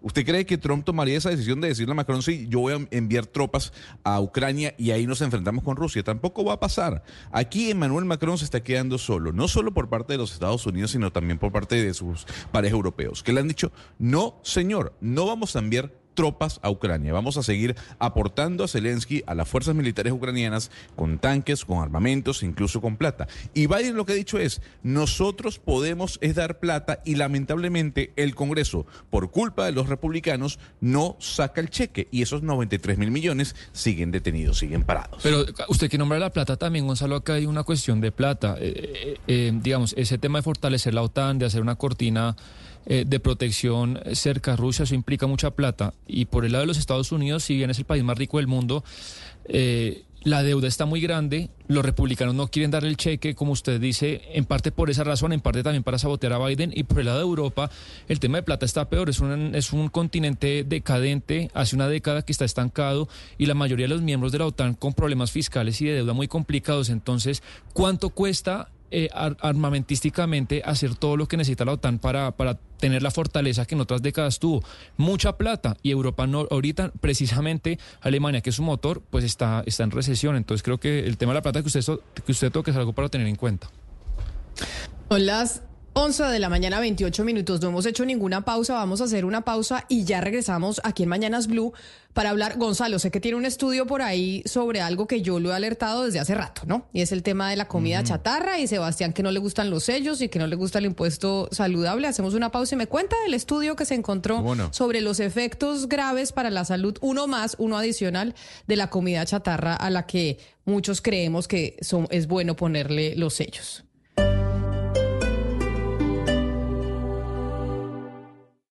Esta es Blue Radio. Sintonice Blue Radio en 89.9 FM y grábelo desde ya en su memoria y en la memoria de su radio. Blue Radio, la alternativa. Dígale no a las noticias falsas. Evite los medios anónimos e irresponsables. En tiempos de emergencias y de incertidumbre, es fundamental la información verificada y confiable. Los medios de comunicación formalmente establecidos, por su profesionalismo y responsabilidad, son el antídoto más eficaz contra las noticias falsas y la desinformación. Infórmese por la radio y la televisión a toda hora, con los rostros y las voces que usted conoce y confía. Fue un mensaje de la Asociación Internacional de Radiodifusión, AIR.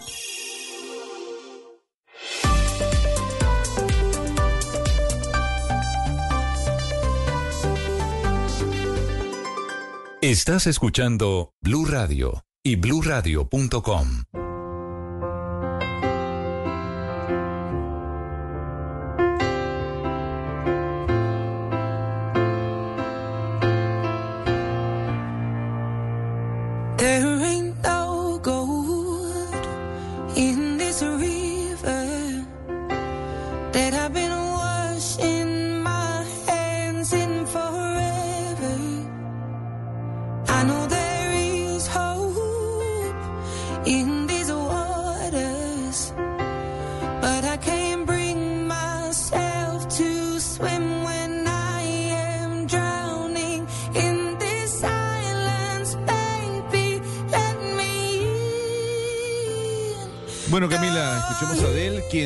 sabe tiene residencia en Las Vegas. Eh, durante el mes de marzo eh, iba a tener otra serie de conciertos. Lo cierto del caso es que la cantante ha tenido que cancelar todos sus conciertos.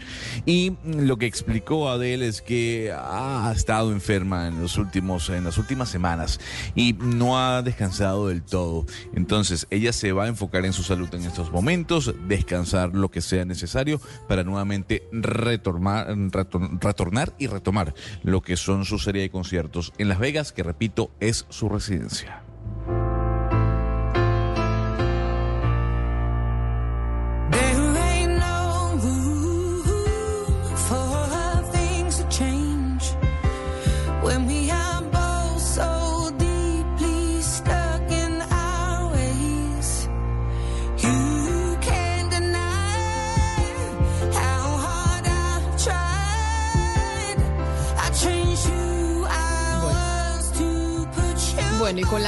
Maravillosa voz de Adele, que además tuvo también una transformación física impresionante que se comentó hace algunos años mucho en los medios internacionales, quiero que me cuente los resultados que se encontró de por qué los alimentos ultraprocesados eh, afectan la salud, Gonzalo. Esos alimentos que les queremos poner un impuesto desde un sector de la población y los sellos, y aquí yo me he peleado con Sebastián y con usted por cuenta de eso.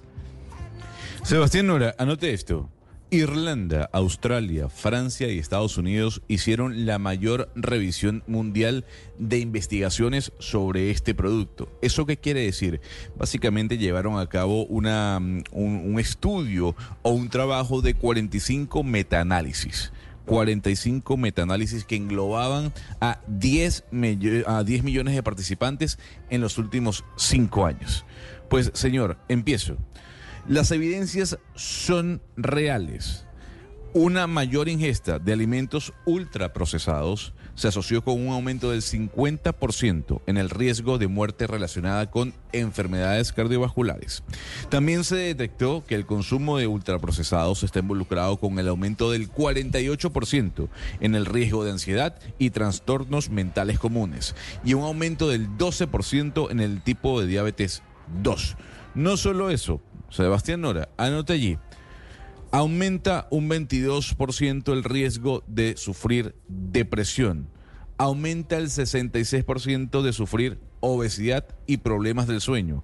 Aumenta en un 40% tener problemas de asma y tener además mm, problemas gastrointestinala- in- intestinales. Y aquí lo importante es que el factor de riesgo cardiometabólico lo puede usted llevar a que sufra diferentes tipos de cánceres. ¿Le queda claro o no le queda claro? Lo importante es, Camila, escuche muy bien, porque los investigadores dan recomendaciones. Y aquí vamos. Señalan que la reformulación no elimina los daños y la rentabilidad disuade a los fabricantes de cambiar para elaborar alimentos nutritivos, por lo que son esenciales las políticas y medidas públicas en el consumo o sobre estos alimentos ultraprocesados.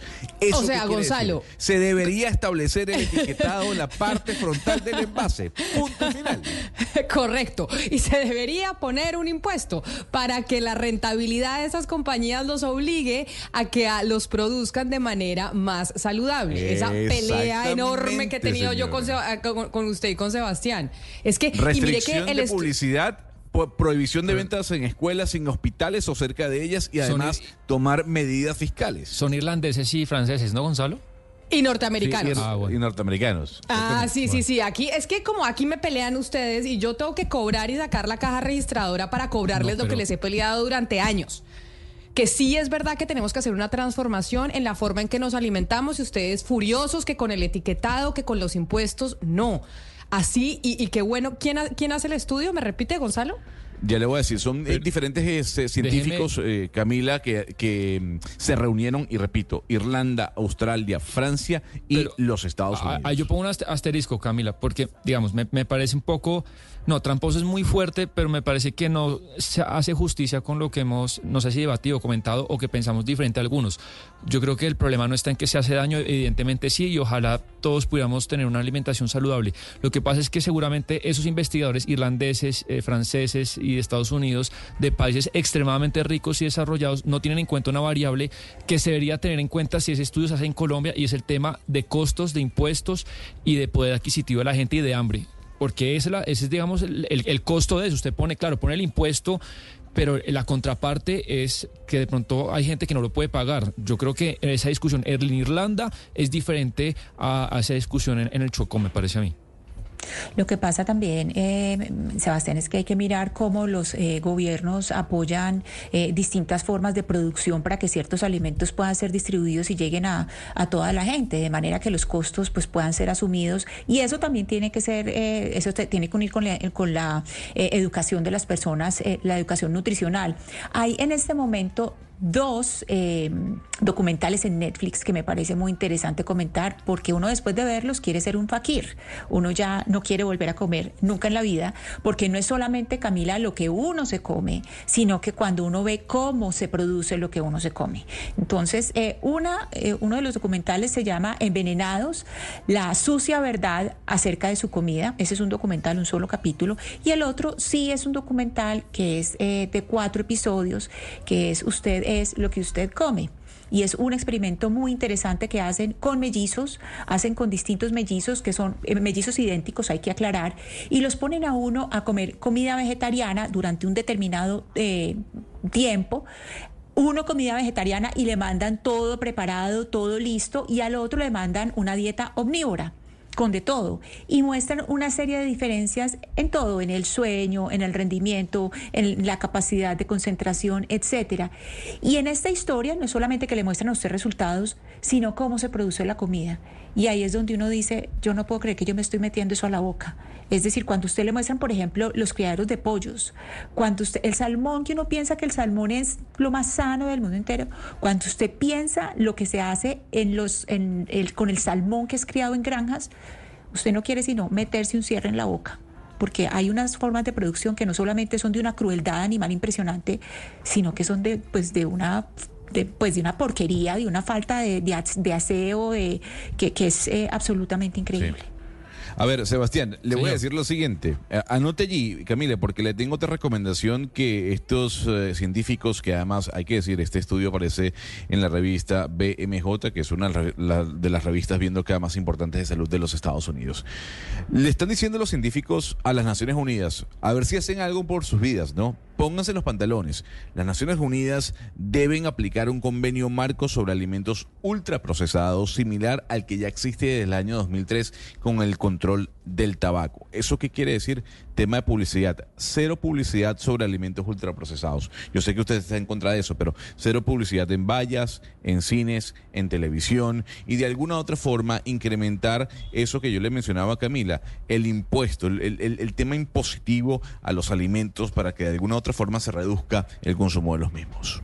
Espero, es que Sebastián, lo que pasa es que el argumento es como nosotros somos pobres, entonces cuando la gente es pobre que se alimente mal, como no tiene que comer, entonces pues que coma porquería, porque es que si no eh, se va a morir de hambre, no, esa no puede ser, creo yo, el, el, Mire, Camila, mire, Camila, hay una frase... como somos pobres, coma porquería. coma porquería y no, y no, y no emita ningún tipo de, de medida que permita que los, que, los ciudadanos Pero no es alimenten porque la gente tenga que comer porquerías porque yo quiero, es que yo creo que en un país en el que hay escasez de recursos, porque cuando hay escasez, uno tiene que elegir. Cuando, cuando hay todo, pues uno no tiene que elegir. Entonces usted me pone una balanza, pues me parece que sí es una discusión razonable entre hambre y, comer bien. Eh, eh, yo creo que ese, ese, ese, ese dilema si se presenta en un país como Colombia donde hay hambre y donde hay mucha pobreza. Mire, Sebastián, en ese documental que les digo de cuatro, de cuatro episodios hay una frase de un médico que es devastadora.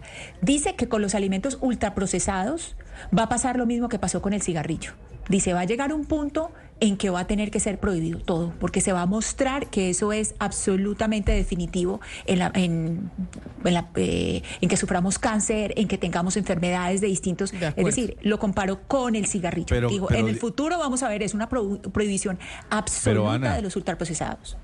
No, pero yo sí estoy con Sebastián. La pregunta es, dígame usted y Camila también, nosotros aquí que somos, digamos, tenemos algún tipo de beneficio, tenemos algún tipo de facilidad a diferencia de otras personas, ¿qué va a suplantar usted que le cueste lo mismo? Eh, para con la con aquella persona ciudadano que no tiene la capacidad de comprarse un buen pollo, un buen pedazo de salmón que no haya pasado por una granja.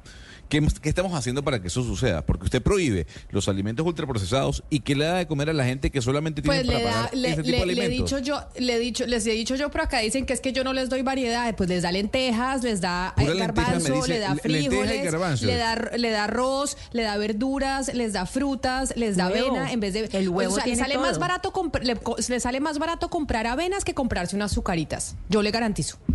Es mucho más barato para unos niños que usted les dé avena con, como si fuera cereal con leche, en vez de darle avena, en vez de darle leche con algún cereal lleno de azúcar.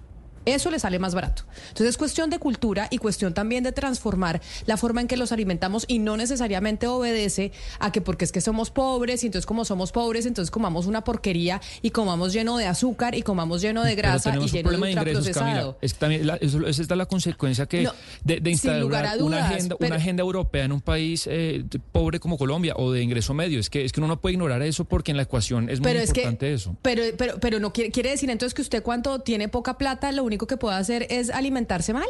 No, no, no, pero por eso por eso le pongo un ejemplo concreto: avena y cereales, que, que muchos niñitos desayunan con eso. Es preferible que usted le dé a su niñito avena y en hojuelas, que le sale más barato que meterle todos los colorantes y demás que traen muchos de los cereales que venden en, los supermercados.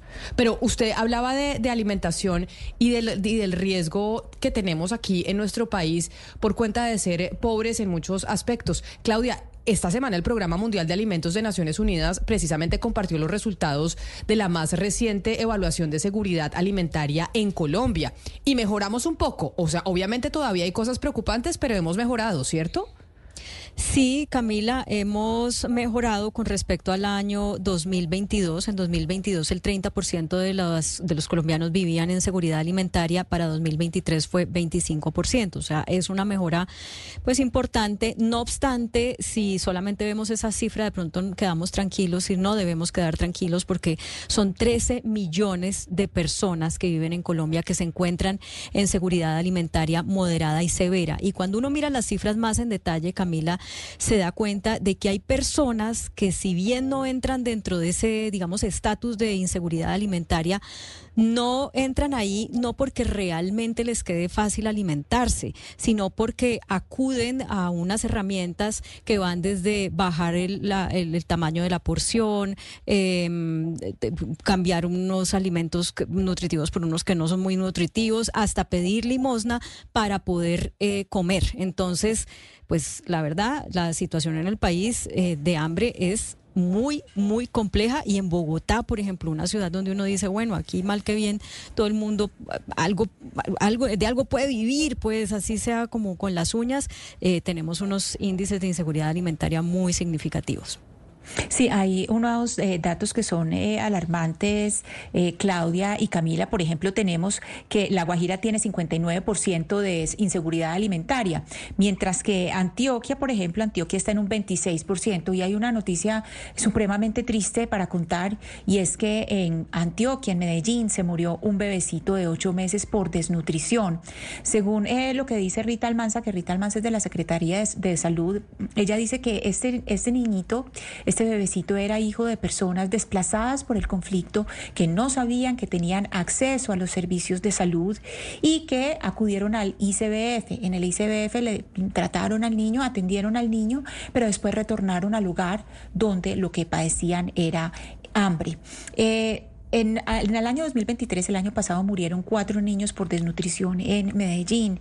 Y esto, pues, es, eh, digamos, los casos de desnutrición que han aumentado eh, de 2021 a 2023, pues es, es dramático porque en 2021 había 506 niños con desnutrición menores de 5 años y en 2023 hubo 1.207. Es decir, eh, una, un, un aumento dramático de, de esto. Y esto es para decir, Camila, las personas que tengan dificultades de alimentación de sus niñitos, que sepan que Medellín tiene un programa que se llama Buen Comienzo, que hay una institucionalidad que los puede ayudar, que no tienen que, pues que no volvamos a dar este tipo de noticias tan tristes porque hay una institucionalidad que está lista para acogerlos.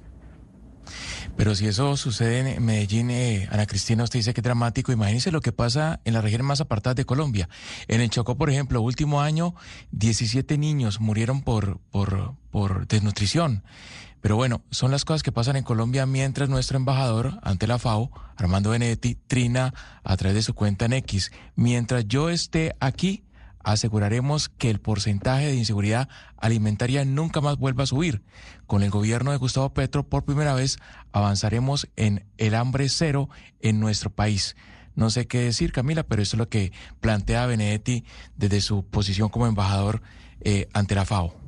Pues frente a los sapos que ya nos ha tocado tragarnos, esta cosa que parece increíble, que no, pues que el señor sea embajador, que Armando Benedetti sea embajador, yo lo que rescato, Hugo Mario, es que pues ojalá sea verdad O sea, si ya vamos a estar pagando esa embajada, si ya la abrimos, ojalá que eso que esté diciendo sea cierto. Que haga algo. Y que, y que, y que sí, y que porque sabemos que sí tenemos un problema, como dice Claudia, de seguridad alimentaria en nuestro país, según el informe de Naciones Unidas. Entonces, si ya nos estamos tragando el sapo de que nombren a Armando Benedetti en esa embajada, a pesar de todas las irregularidades que hemos comentado sobre la situación del embajador Benedetti, pues si ya está en la FAO, ¿qué? Que funcione. Ojalá sea cierto. Usted guarde ese trino y le hacemos chequeo con el siguiente informe del próximo año que, que saque de Naciones Unidas. ¿Le parece? Claro, claro, vamos a estar pendientes de, de, la gestión de Armando Benedetti. Ojalá le vaya bien a Benedetti. Nadie desea que le vaya mal a Colombia y menos en esos temas relacionados con seguridad alimentaria. Ana Cristina. Porque además, sí, porque además Camila es precisamente en la costa donde están, si uno mira el mapa de seguridad alimentaria, es precisamente en la costa donde están los departamentos con, más inseguridad alimentaria. Le voy a contar, el que está peor la peor eh, eh, seguridad alimentaria está en La Guajira con el 59%. Sucre tiene 49% de inseguridad alimentaria. Córdoba tiene 46% de inseguridad alimentaria. Y ya nos vamos para el, para, pues para el sur del país, los que son, digamos, los que tienen los peores datos. El, departamento eh, de, de, Caquetá tiene 47% de inseguridad alimentaria y Putumayo 45%. Ese 45% de Putumayo ya nos volvemos a subir en el mapa, lo, lo está muy cerca de Arauca, que Arauca tiene el 46% de inseguridad alimentaria. Entonces, pues el embajador Benedetti que empiece por mirar su tierra porque tiene los peores índices de toda Colombia. Bueno, vamos a ver y hacerle seguimiento al, al embajador Benedetti esto que dice sobre la seguridad alimentaria y de Italia, de Roma. Vámonos a Argentina, porque otro de los debates que se ha generado en el continente por cuenta de una decisión de Javier Milei, el nuevo presidente de ese país, tiene que ver con el uso del lenguaje, Lucas, porque tomó una decisión hace pocos días, ¿no? Que no, que elimina el lenguaje incluyente de la comunicación oficial de la presidencia y, del gobierno? Sí, Camila, pero esto es sobre todo, es decir, si usted quiere seguir usándolo, por supuesto eso no se lo van a prohibir. La decisión es que mi ley le instruyó a su gobierno iniciar todas las gestiones necesarias para prohibir el uso del lenguaje inclusivo en todo el aparato público y, por ejemplo, esto un día antes había dicho que, por ejemplo, utilizar palabras como soldada o como generala eran una desnaturalización del idioma. Esto lo dijo en rueda de prensa el portavoz presidencial de Argentina, Manuel Adorni supuesto también del presidente Javier Milei. Se van a proceder a iniciar las actuaciones para prohibir el lenguaje inclusivo y todo lo referente a la perspectiva de género en toda la administración pública nacional. Por supuesto, esto ustedes ya conocen los detalles, no se va a poder utilizar la letra E, la arroba, la X y evitar la innecesaria inclusión del femenino en todos los documentos de la administración pública. Dice también en, lo que decían las declaraciones que no van a entrar en un debate porque eso fue en una rueda de prensa y el periodista intentó como contrapreguntarle, le dice que no van a participar en el debate porque consideran que las perspectivas de género se han utilizado como negocio de la política y que para ellos esto no tiene discusión. La prohibición del lenguaje es entonces en documentos oficiales y en todos los documentos de la Administración Pública de Argentina, Camila. Eh, Camila, eh, pues esto ha generado mucho debate y a mí me ha llamado la atención, por ejemplo, la de un eh, diputado que dice, claro, entonces a este gobierno le parece terrible usar, decir bienvenides, todes, selles, o utilizar el femenino cuando considera que es innecesario, como decir los y las en vez de solamente los, pero no le parece terrible al presidente en sus cuentas en X, por ejemplo, avalar o decir o referirse a personas como mongólico de mierda, que fue algo que, en algún momento dijo. Entonces es, es como un llamado a, eh, bueno, si les parece tan terrible el lenguaje inclusivo, pues vamos a ver también del tipo de lenguaje que utiliza el propio presidente y de los impactos que se tiene en, pues, en la ciudadanía. Pero y acá me está haciendo caer en cuenta un oyente que nos escribe al 301-764-4108 si el señor Milei no se hace llamar libertario, Sebastián, usted que es el que más conoce la agenda de los libertarios, hacerse llamar libertario para eliminar estas ciertas libertades y derechos, por lo menos en el lenguaje, ¿no es como contradictorio con lo que se pregona? Pues depende, ahí yo creo que puede haber un debate. Eh, Javier Mirey, él puramente es anarcocapitalista, que es la versión, digámoslo, más extrema del libertarianismo. Es, él quisiera, o si a usted le pone a Milei un papel en blanco y una hoja, él quisiera una sociedad sin Estado. Pero como hay Estado y él obviamente no lo puede abolir, pues él quisiera el Estado más pequeño posible. Yo diría que no es una contradicción porque él, él no está prohibiéndole a la gente o al sector privado, a las familias, usar el lenguaje. Lo que está haciendo, pues que el Estado, que es aquella institución neutra, que es de todos, pues sea lo más neutro posible. Me yo no creo que sea contradictorio, pero obviamente está prestado al debate. Neutro no masculino. Neutro no masculino porque el lenguaje es masculino principalmente. y Bueno, eso no, es lo que se no ha todos discutido. pensarían eso. Pues es una Pero- esa es una posición. No sé si esa es una posición mayoritaria de, de que el lenguaje como se ha usado, pues eh, sea, sea machista. Yo creo que sí. Pero déjeme saludar a la escritora y educadora colombiana Yolanda Reyes para preguntarle sobre esto, que es un debate supremamente interesante, sobre cuáles serían los efectos, si, si hay efectos negativos o no en la decisión que se tomó en, en Argentina. Escritora Reyes, bienvenida. Yolanda, gracias por estar con nosotros. Bienvenida a Mañanas Blue. Hola Camila, ¿cómo estás? Bueno, pues yo creo que tú ya sabes lo que yo voy a contestar. Eh, tomar una decisión eh, de, de Estado es en, en documentos oficiales es también decir qué se piensa sobre algo. El lenguaje, nosotros somos lo que hablamos, somos lo que decimos. Y por supuesto una formulación de mi ley, además que no era necesario eh, decirlo. Yo creo que eh, uno puede decir en las comunicaciones de Estado, vamos a tratar de regirnos por los usos que están aprobados, no sé, por la Real Academia de la Lengua o por la Academia de la Lengua Argentina y puede hacer una comunicación interna. Yo creo que de todas maneras aquí hay, pues no una provocación, sino una otra declaración de mi ley, esto fue lo que ustedes escogieron, esto es lo que ustedes quieren, esto de todas maneras es lo que quiere lo que quiere eh, la facción que me escogió y Argentina pues ha tenido de todas maneras una historia muy importante eh, de trabajo con la perspectiva de género, ha tenido un activismo de las mujeres que ha sido, eh, que, que ha sido importante en los últimos años, toda la lucha eh, por los derechos sexuales y reproductivos, por la aprobación del aborto. Entonces yo creo que no es una decisión neutra, no es solo una decisión de, ay, oigan, de ahora en adelante vamos a poner esto en las circulares, que yo creo que sí lo puede eh, hacer un presidente de una manera sigilosa, o puede, y ya se ha hecho en América Latina, recordemos, recordemos a Colombia en tiempos de, mm, de- de la crispación en, en un debate político en el que perdió Santos y ganó Duque, y aquí había todo un asunto de la perspectiva de género, eh, como era lo de las cartillas, bueno, todo eso, y sacó a la gente a marchar, a la derecha marchar, entonces estas no son decisiones neutras. Eh, aquí hay también Yolanda. toda una discusión sobre, sobre si el lenguaje, si ¿Mm? eso, pero bueno, digamos para que tú, para seguir la conversación. Sí, Yolanda, ahí hay una distinción muy clara que usted está haciendo y es la distinción entre el lenguaje del entorno político dentro del entorno constitucional, que en este caso, pues el lenguaje construye mundos y estaría destruyendo reivindicaciones, ¿cierto? Conquistas políticas. Pero otra cosa es, por ejemplo, el lenguaje literario. Entonces, mucha gente puede decir, uy, no, pero vamos a decir todes y vamos a empezar a leer poemas con todes o vamos a empezar los cuentos, a leer cuentos y literatura con todes. Entonces, eh, ¿qué decirle a esas personas que temen que esto se salga del ámbito de lo político Sí. y que entre, por ejemplo, a la- al ámbito literario? Claro, claro, Ana Cristina. Eh, además aprovecho para saludarte, que me encanta estar aquí con ustedes. Eh, mira, el lenguaje es que no lo gobierna nadie, no lo gobierna un presidente, no lo gobierna un partido de gobierno y por supuesto el lenguaje de la literatura es libre.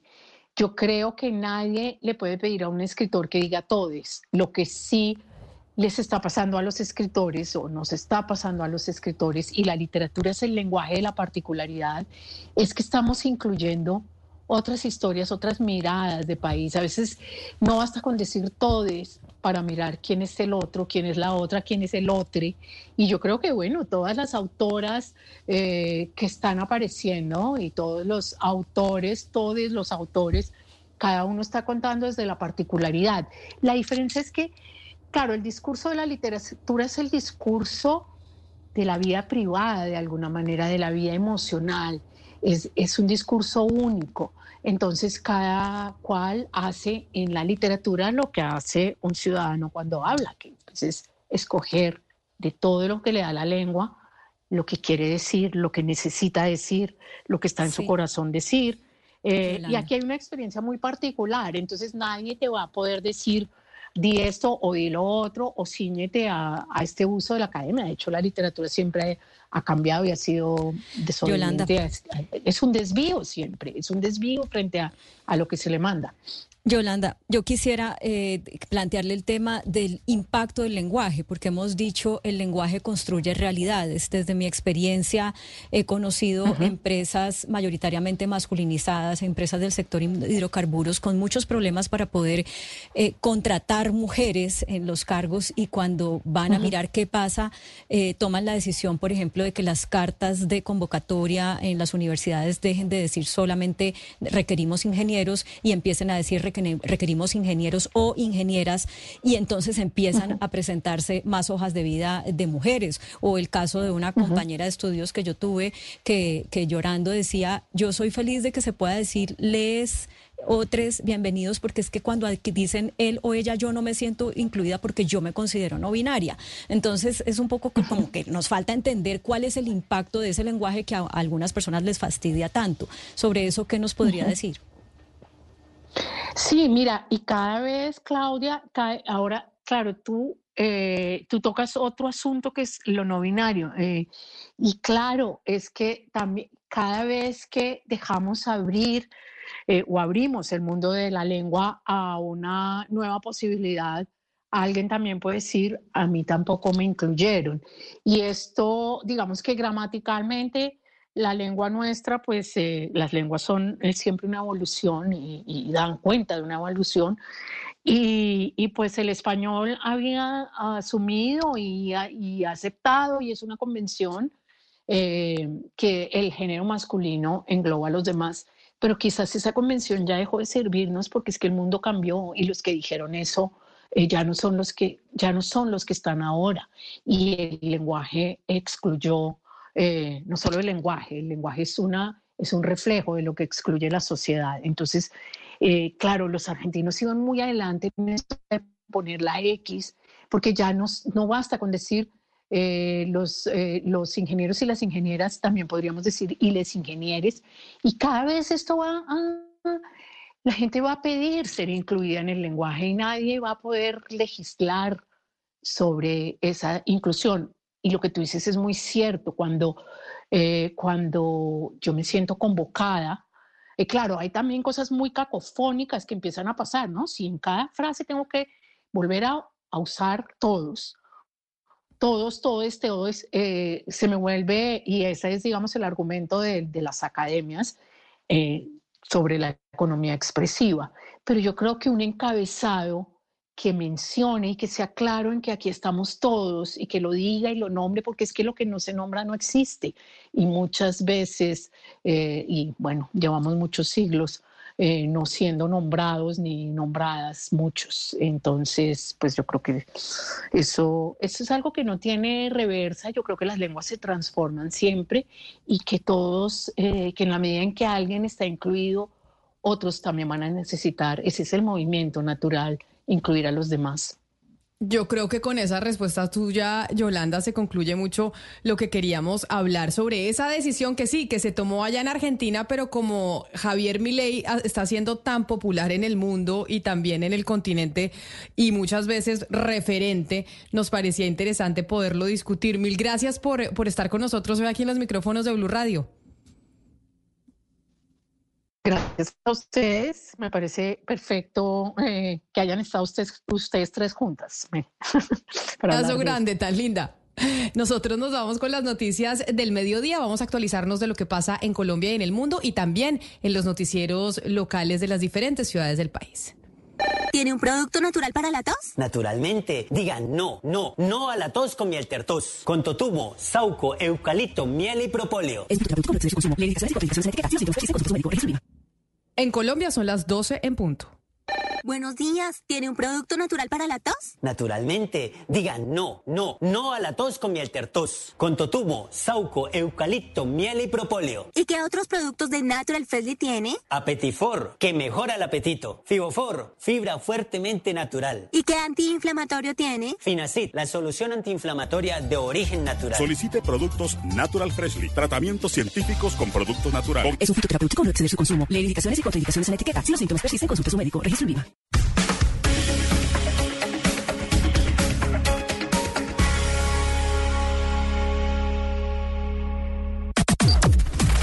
Las noticias del mediodía en Mañanas Blue. Al mediodía nos conectamos con los periodistas del servicio informativo de Blue Radio que nos actualizan de lo más importante que sucede hasta ahora en Colombia. Y mucha atención porque la Fiscalía citó a declarar al ex subdirector de la Unidad de Gestión del Riesgo, Víctor Andrés Galván, por la compra de 40 carrotanques para suministrar agua en el departamento de La Guajira. Damián Landines.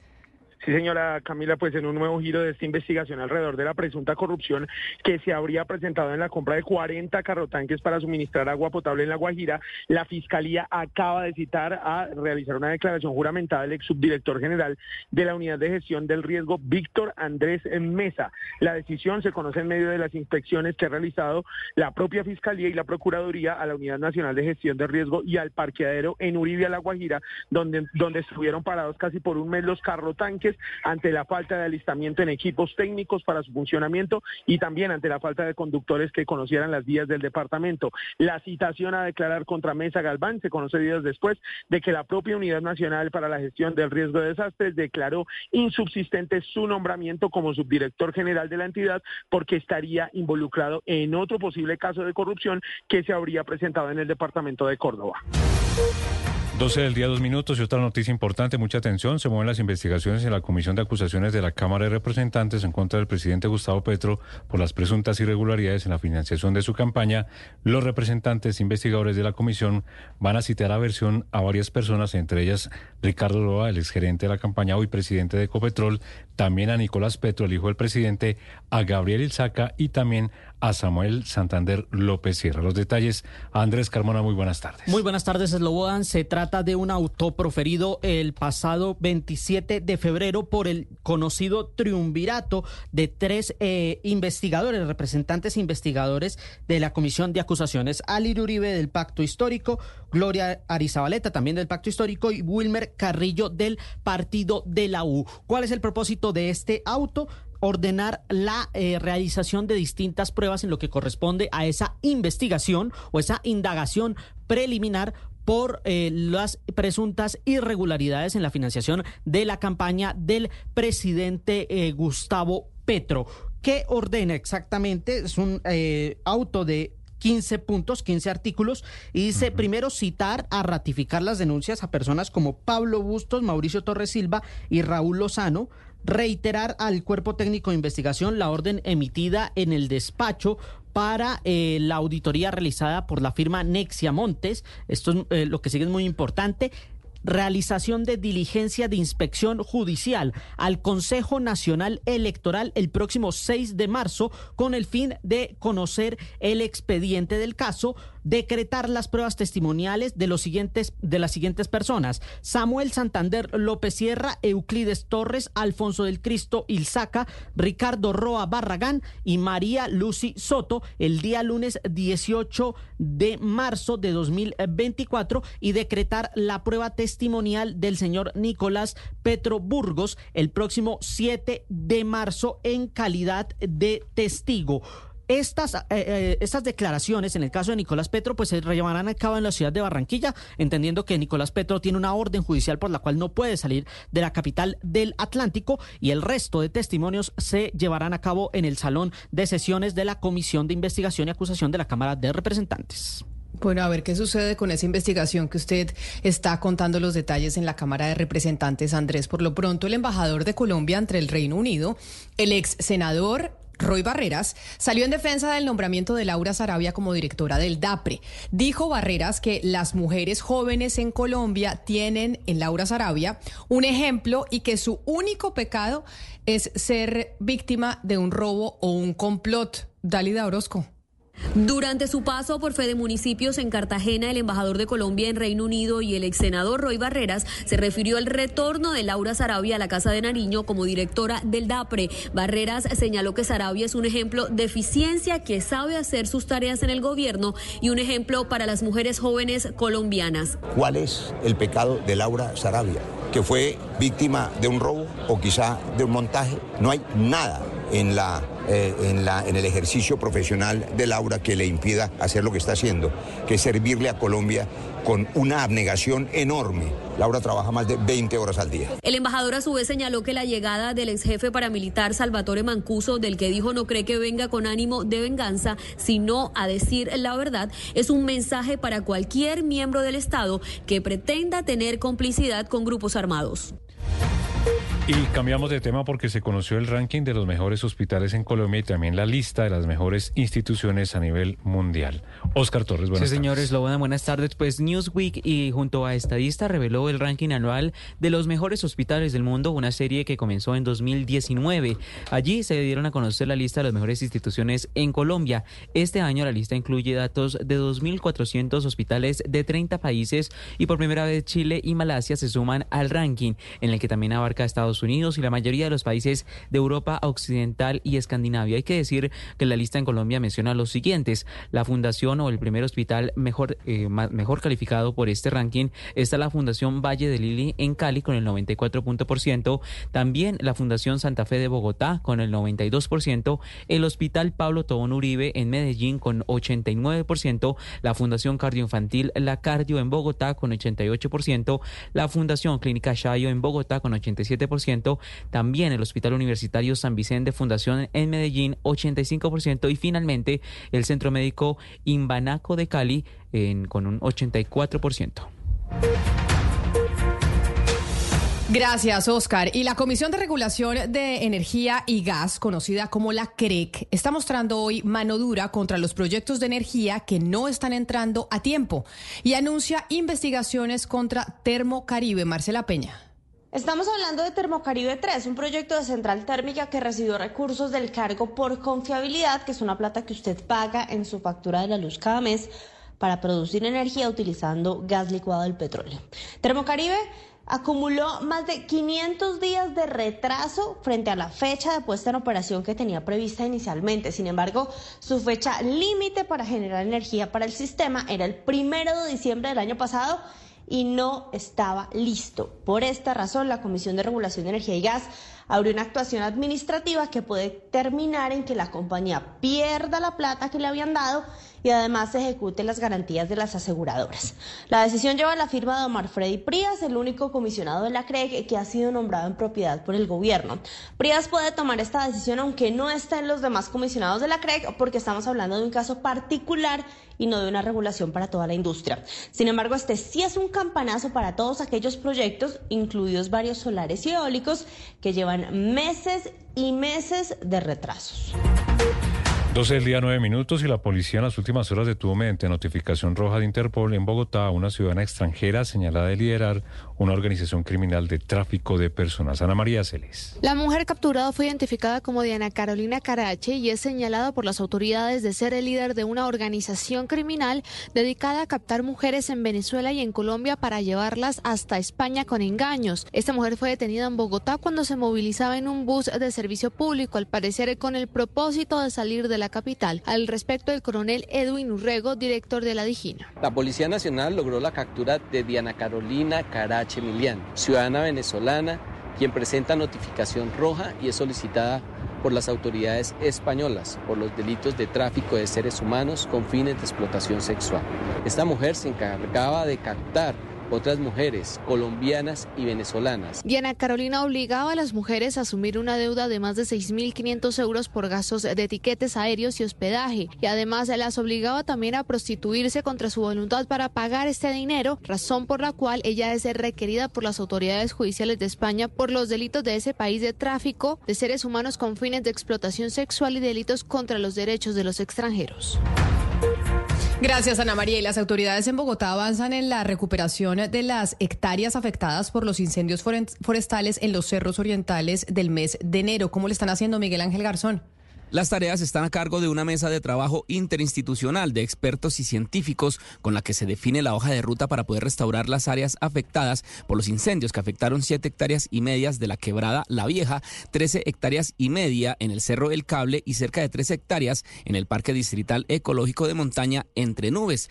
Las acciones están a cargo del Jardín Botánico de Bogotá y de la Secretaría de Ambiente, así lo explica la Secretaria de Ambiente Adriana Soto. Tenemos la ruta trazada para el control de especies invasoras y control de especies exóticas propagadoras de fuego. Tenemos un plan para el control y el manejo de estos suelos, tanto en cerros como en nuestro parque entre nubes. Así las cosas, entonces, desde el primero de marzo de este año se espera fortalecer la presencia institucional en estas áreas de influencia para poder divulgar las acciones de prevención en contra de los incendios forestales.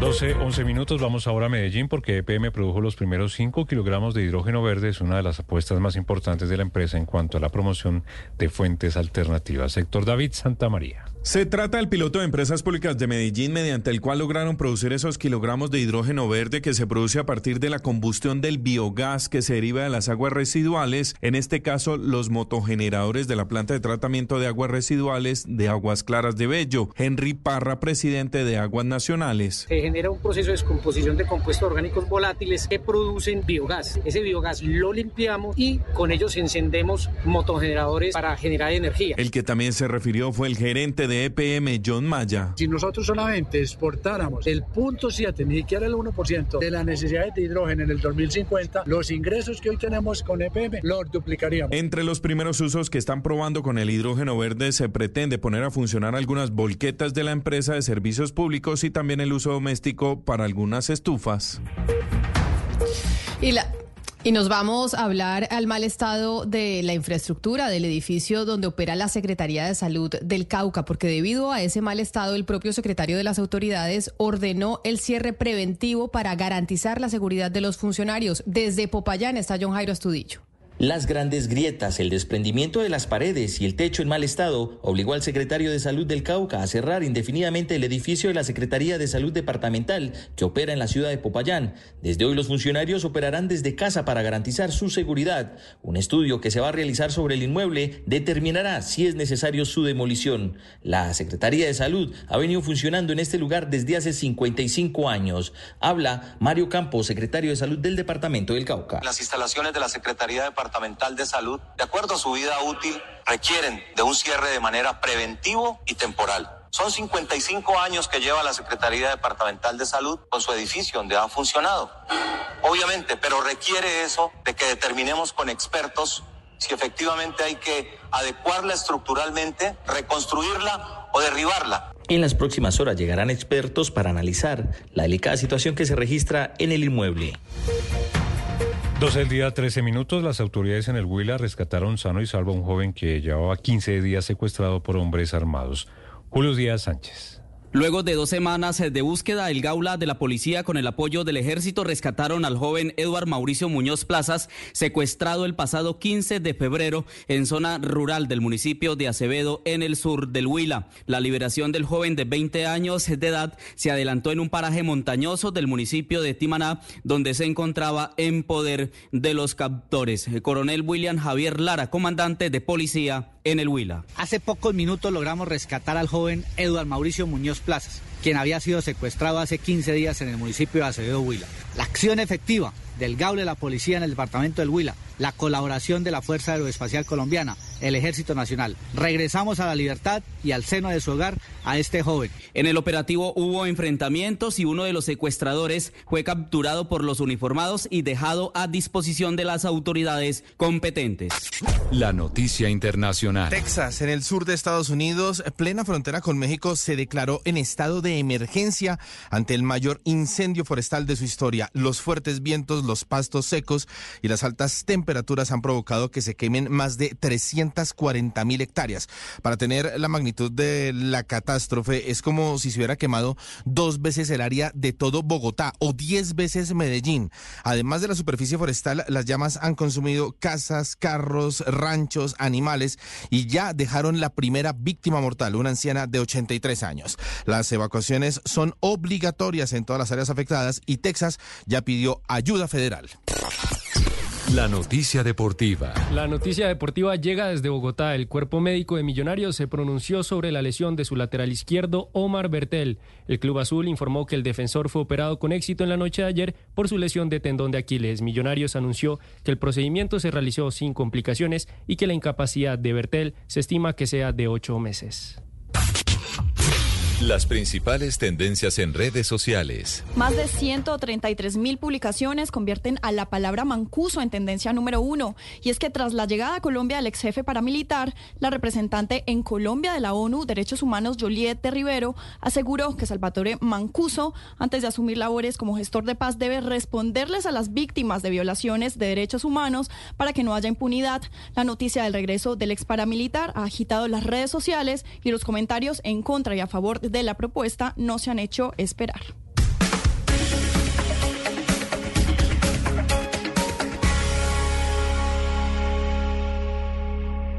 Llega el mediodía. Y en Mañanas Blue continúa el análisis y el debate. Dirige Camila Zuluaga.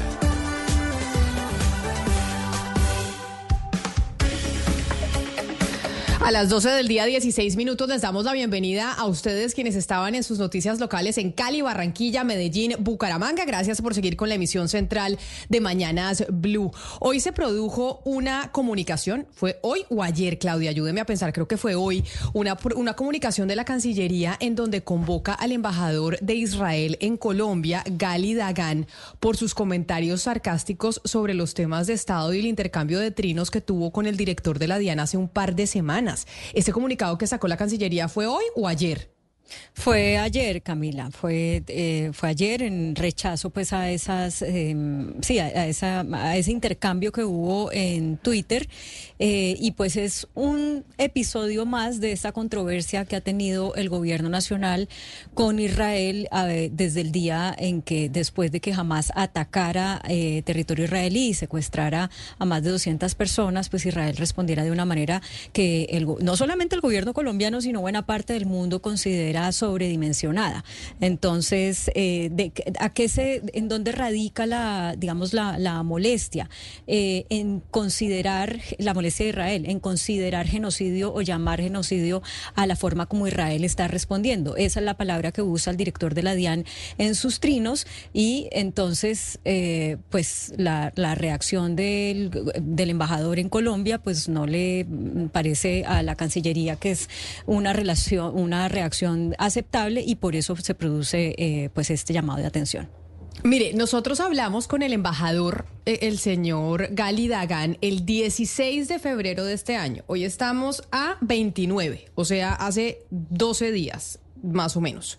Hablamos con el embajador y ya habían pasado varios días después del pronunciamiento y le preguntamos precisamente sobre ese tema, sobre los trinos y el intercambio que había tenido con el director de la DIAN, el doctor Reyes, y esto era lo que nos contestaba el embajador el 16 de febrero.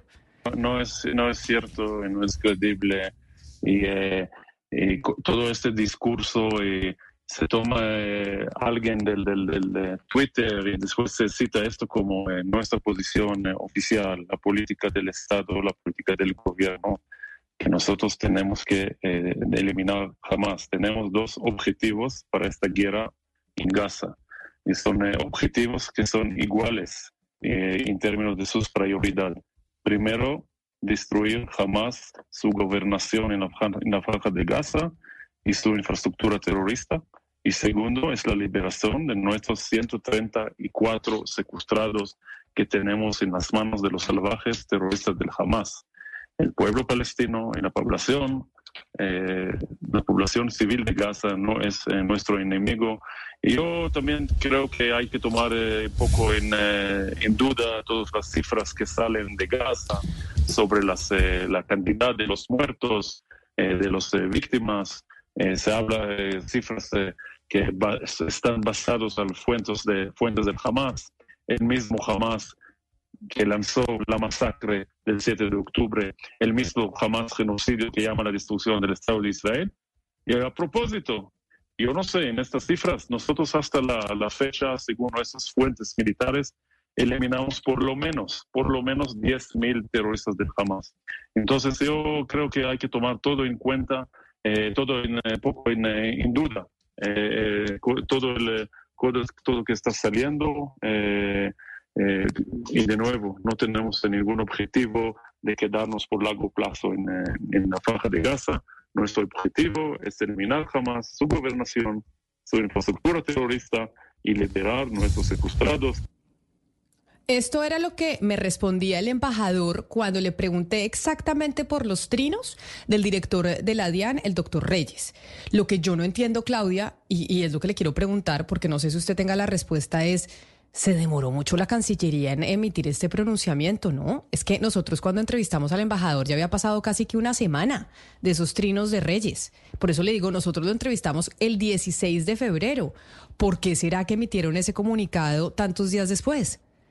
No, esa respuesta no se la tengo, Camila, pero pues mm, me aventuro a decir que es que la Cancillería ha tenido varios frentes que atender, eh, que han sido pues bastante desafiantes en las últimas semanas. Recuerde usted que pues no estaba, estaba, está suspendido el canciller Álvaro Leiva, eh, que mientras posesionó, eh, se posesionó el canciller Murillo, y además estaban pues en todo el lío de los pasaportes. Entonces podría ser esa una razón por la cual la respuesta es tardía pero no obstante lo tardía, pues sí es contundente porque dice que esas declaraciones del embajador no se ajustan al artículo 41 de la Convención de Viena sobre relaciones diplomáticas y no sabemos qué paso sigue, porque usted sabe que la embajadora de Colombia en Israel fue llamada a consultas desde el año pasado, también después de, la respuesta de Israel a los ataques de Hamas y eh, pues ¿Qué sigue a esto? No sé si se llamará un rompimiento de relaciones o cómo se puede llamar, pero recuerde que de todas maneras está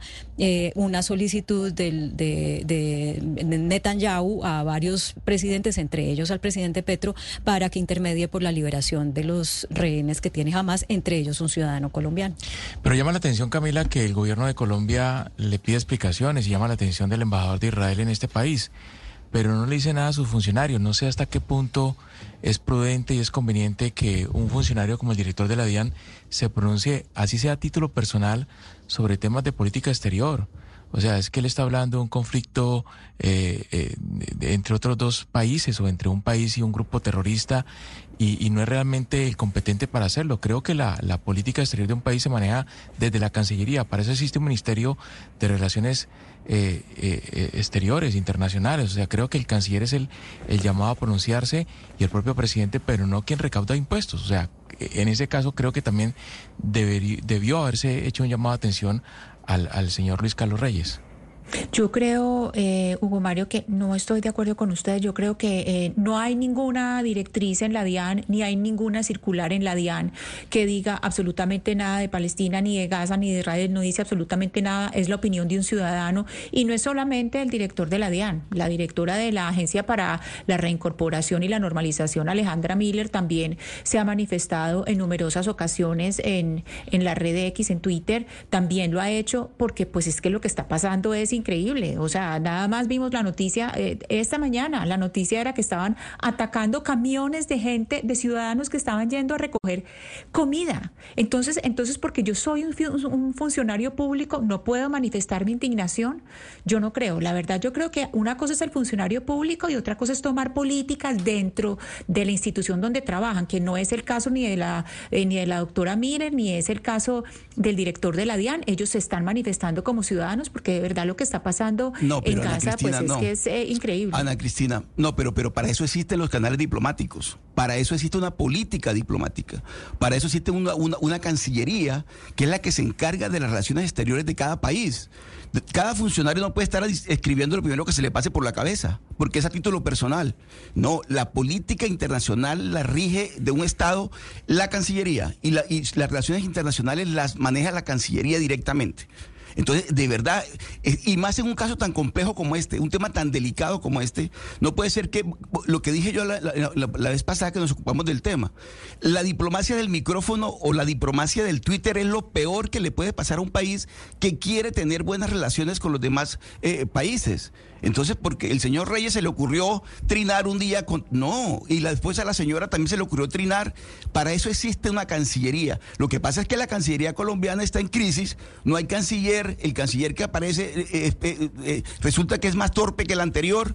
Entonces estamos en una situación crítica porque las relaciones internacionales no las está manejando directamente la Cancillería, que es a quien le corresponde en estos casos. Ahora, Camila, Ana Cristina, si el director de la DIAN hubiese escrito algo en favor de Israel, por ejemplo, que hay gente que piensa eh, que lo que está haciendo Israel hay que aplaudirlo, porque está acabando con un grupo terrorista. ¿Estuviésemos defendiendo la libertad de expresión o estuviésemos diciendo qué hace el señor, eh, el director de la, de la DIAN, hablando sobre Israel y sobre ese conflicto? Aquí también juega un papel muy importante la posición que tenga el señor en este caso sobre su opinión que es una opinión que gran parte del planeta tiene, y es paren la guerra ya. Pero si el señor hubiese escrito, es que hay que acabar con el grupo Hamas a toda costa, como piensan algunos, pues creo que el discurso y el debate que tuviésemos en este momento no sería el de la libertad de expresión, sería todo lo contrario, sería, oiga, ¿cómo este señor está opinando de esta magnitud o dando este tipo de opiniones de, tal magnitud en medio de un conflicto que no le compete? Pero es que, Gonzalo, yo, creo que el debate no es sobre los límites de la libertad de expresión. Eh, un poco lo que dice Oscar es que, bueno, eh, no se trata de si él puede hablar o no, sino que hay canales institucionales y que si un Estado se va a expresar, se tiene que dar en otro lado. Y segundo, pues respeto su opinión, pero me parece que usted de manera terca reitera y pone en una misma línea como si esto fuera casi que un empate, algo 50 y 50, eh, algo entre el Partido Liberal y el Partido Conservador. No, acá hay un Estado demasiado poderoso que está aplastando a unos ciudadanos indefensos. Me parece que, que hacer la paridad de, de, de una cosa contra la otra no, pues no corresponde. A mí lo que me sorprende y me, encantaría saber la respuesta es por qué se demoraron tanto. Es que estamos hablando de 13, 15 días casi en esta reacción. ¿A qué se debe la reacción tardía? ¿Hay algo que, tal vez no conocemos y que por esa razón se produce? Sería interesante tener una respuesta de la Cancillería, pero como menciona Claudia, como ha habido tantos cambios, pues no, no es tan fácil la comunicación. Quiero irme a un eh, departamento donde lamentablemente tampoco es tan fácil la comunicación, es el departamento del Chocó. Hablar con el alcalde de Bojayá Jailton Pereira Chaverra. Alcalde Perea, bienvenido a Mañanas Blue, gracias por atendernos. Muchas gracias, Cami. Eh, saludo a todos los compañeros de cabina que te acompañan y, y saludo también especial para los habitantes de Ojayá y en, especial, valga la redundancia, a las comunidades indígenas allá en los recuerdos. Y, y, qué bueno que haga usted un saludo a las comunidades indígenas, alcalde Perea, porque precisamente quiero que escuche el mensaje que nos envía el líder indígena Plácido eh, Bailarín, en donde viene denunciando la problemática de salud pública que tiene Bojayá. Este líder indígena asegura que a pesar pues del eh, registro de personas fallecidas, no ha habido acciones eficientes por parte de la alcaldía de ese municipio, es decir, por parte de su administración. Pero le voy a poner el audio para que que usted lo escuche y nos pueda dar una respuesta, alcalde. En el municipio de Bojayá, sobre todo en las comunidades indígenas, pues primero que todo estamos en tiempo de sequía, o sea, estamos en verano. Cuando en esta época pues abunda mucho el tema de, los zancudos, o sea, de los moscos, y entonces eso muchas veces genera el, problema de paludismo. El tema de malaria es bastante eh, bastante crítico en este momento porque pues eh, eh, en esta época eso es lo que sucede. Bueno, eso es uno. Dos, el otro factor es que cuando hay sequía también aumenta el tema de enfermedades de diarrea, dolores estomacales. Y lo otro que también hay en el municipio de Valle es que eh, hay eh, gripes, tos, fiebre.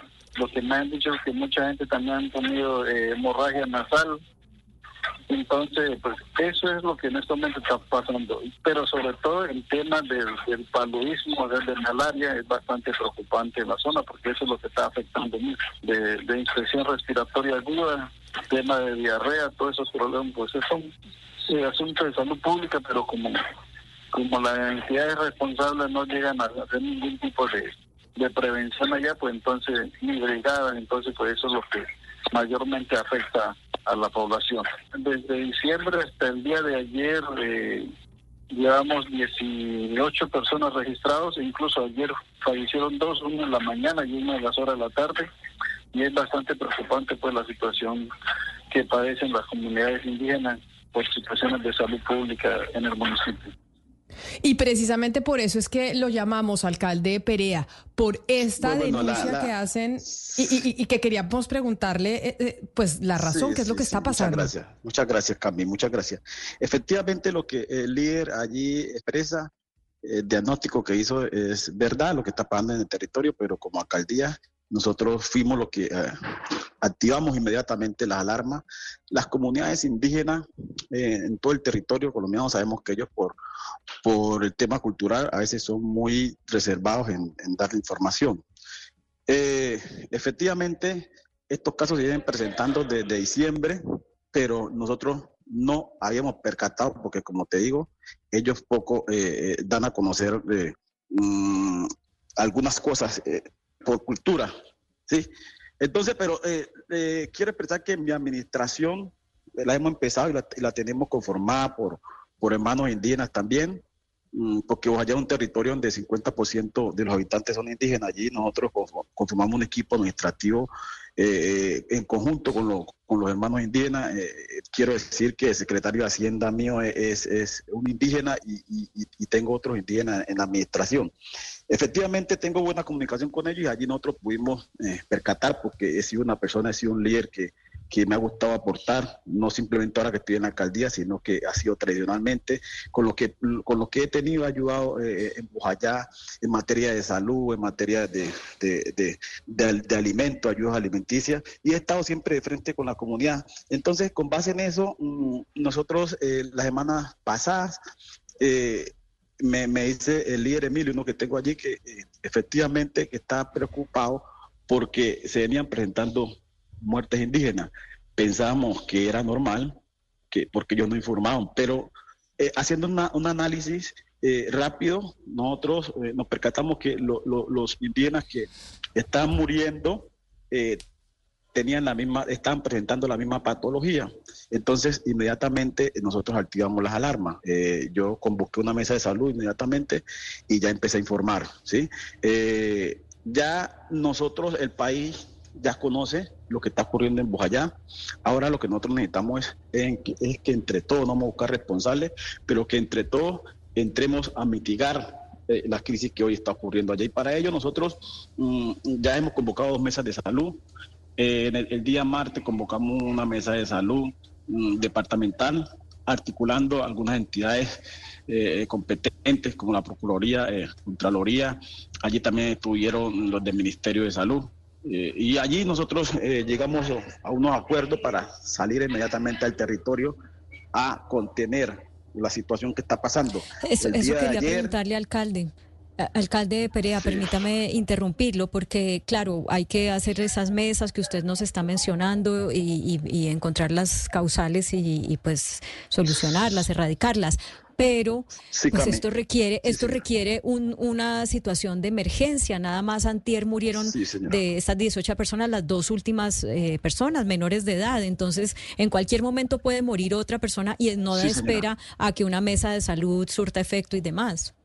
Bueno, bueno, los, los, muertos son 17. Eh, lo que dice el compañero ahí que murieron dos eh, antes de ayer es falso, solo murió uno, pero eh, eh, lo enviamos desde Quito hacia, hacia Ojayá, pero allá cuando llegó el, el, niño en la tarde pensaban que era otro, entonces por eso alertaron que había muerto otro, pero efectivamente era el mismo. Sí, entonces hoy nosotros tenemos 16 muertos, eh, eh, niños muertos por, por la, crisis que se está presentando. Cuando me refiero a, la mesa de salud, nosotros aquí tomamos unas acciones eh, rápidas, ¿sí? Y efectivamente llegamos a unos compromisos con todos los que tienen que ver con el tema de salud en, el municipio. inmediatamente ayer ya salió un equipo de la, de la, de la administración al territorio. Hoy se fue una brigada articulada mm, de la IPS que hoy está operando la salud en el municipio ya están en el territorio eh, para, para, hacer la atención a los niños que siguen enfermos allá en, la, en, las comunidades. También mm, hoy eh, llegaron los equipos básicos. Los equipos básicos es un programa mm, de un lineamiento nuevo del, Ministerio de, Salud que está conformado por un médico, cuatro auxiliares de enfermería, una, una enfermera jefe, un odontólogo, un, personal psicosocial y, y una nutricionista. Ese equipo, nosotros tenemos en estos momentos contratados eh, cuatro equipos básicos. También esos equipos básicos ya están hoy en el territorio con medicamentos y efectivamente se van a desplazar el día de mañana también al territorio de los diferentes resguardos para ayudarnos a, mitigar la situación. Pues alcalde, ojalá eh, usted pueda encontrar una solución a esta situación que pues es preocupante lo que denuncian y pues ya 18 niños fallecidos en resguardos indígenas por cuenta de problemas de 17 por cuenta de salud eh, pues que se pueden solucionar. Sí eh, preocupa y por eso yo le agradezco mucho que nos haya atendido hoy aquí en Mañanas Blue para dar una respuesta a esta situación y que ojalá este grupo que usted conformó pues llegue a una solución para esta problemática. Mil gracias y feliz día. Listo, dame. Gracias, gracias por darme la oportunidad de, estar aquí en estos micrófonos. No, ni más faltaba, alcalde. Alcalde Hilton Perea Chaverra, el alcalde de Bojayá, en el departamento del Chocó, en donde pues 17 niños, nos aclara él, 17 niños fueron fallecidos en eh, resguardos indígenas debido a problemas de salud pública. Nosotros vamos a hacer una pausa y ya regresamos aquí a Mañanas Blue. Estás escuchando Blue Radio. Al Costo y Apple presentan la hora en Blue Radio.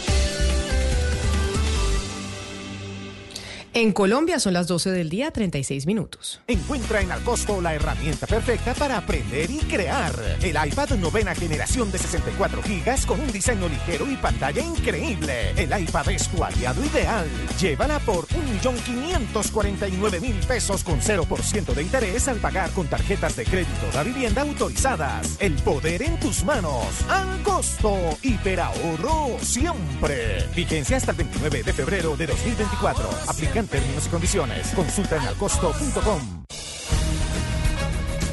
Libérate de los grupos armados organizados. Tú importas más. Integrantes de la Segunda Marquetalia, de las disidencias. Sigue el camino del retorno a la legalidad. Llama ya al 320-222-6678. 320-222-6678. Ministerio de Defensa Nacional.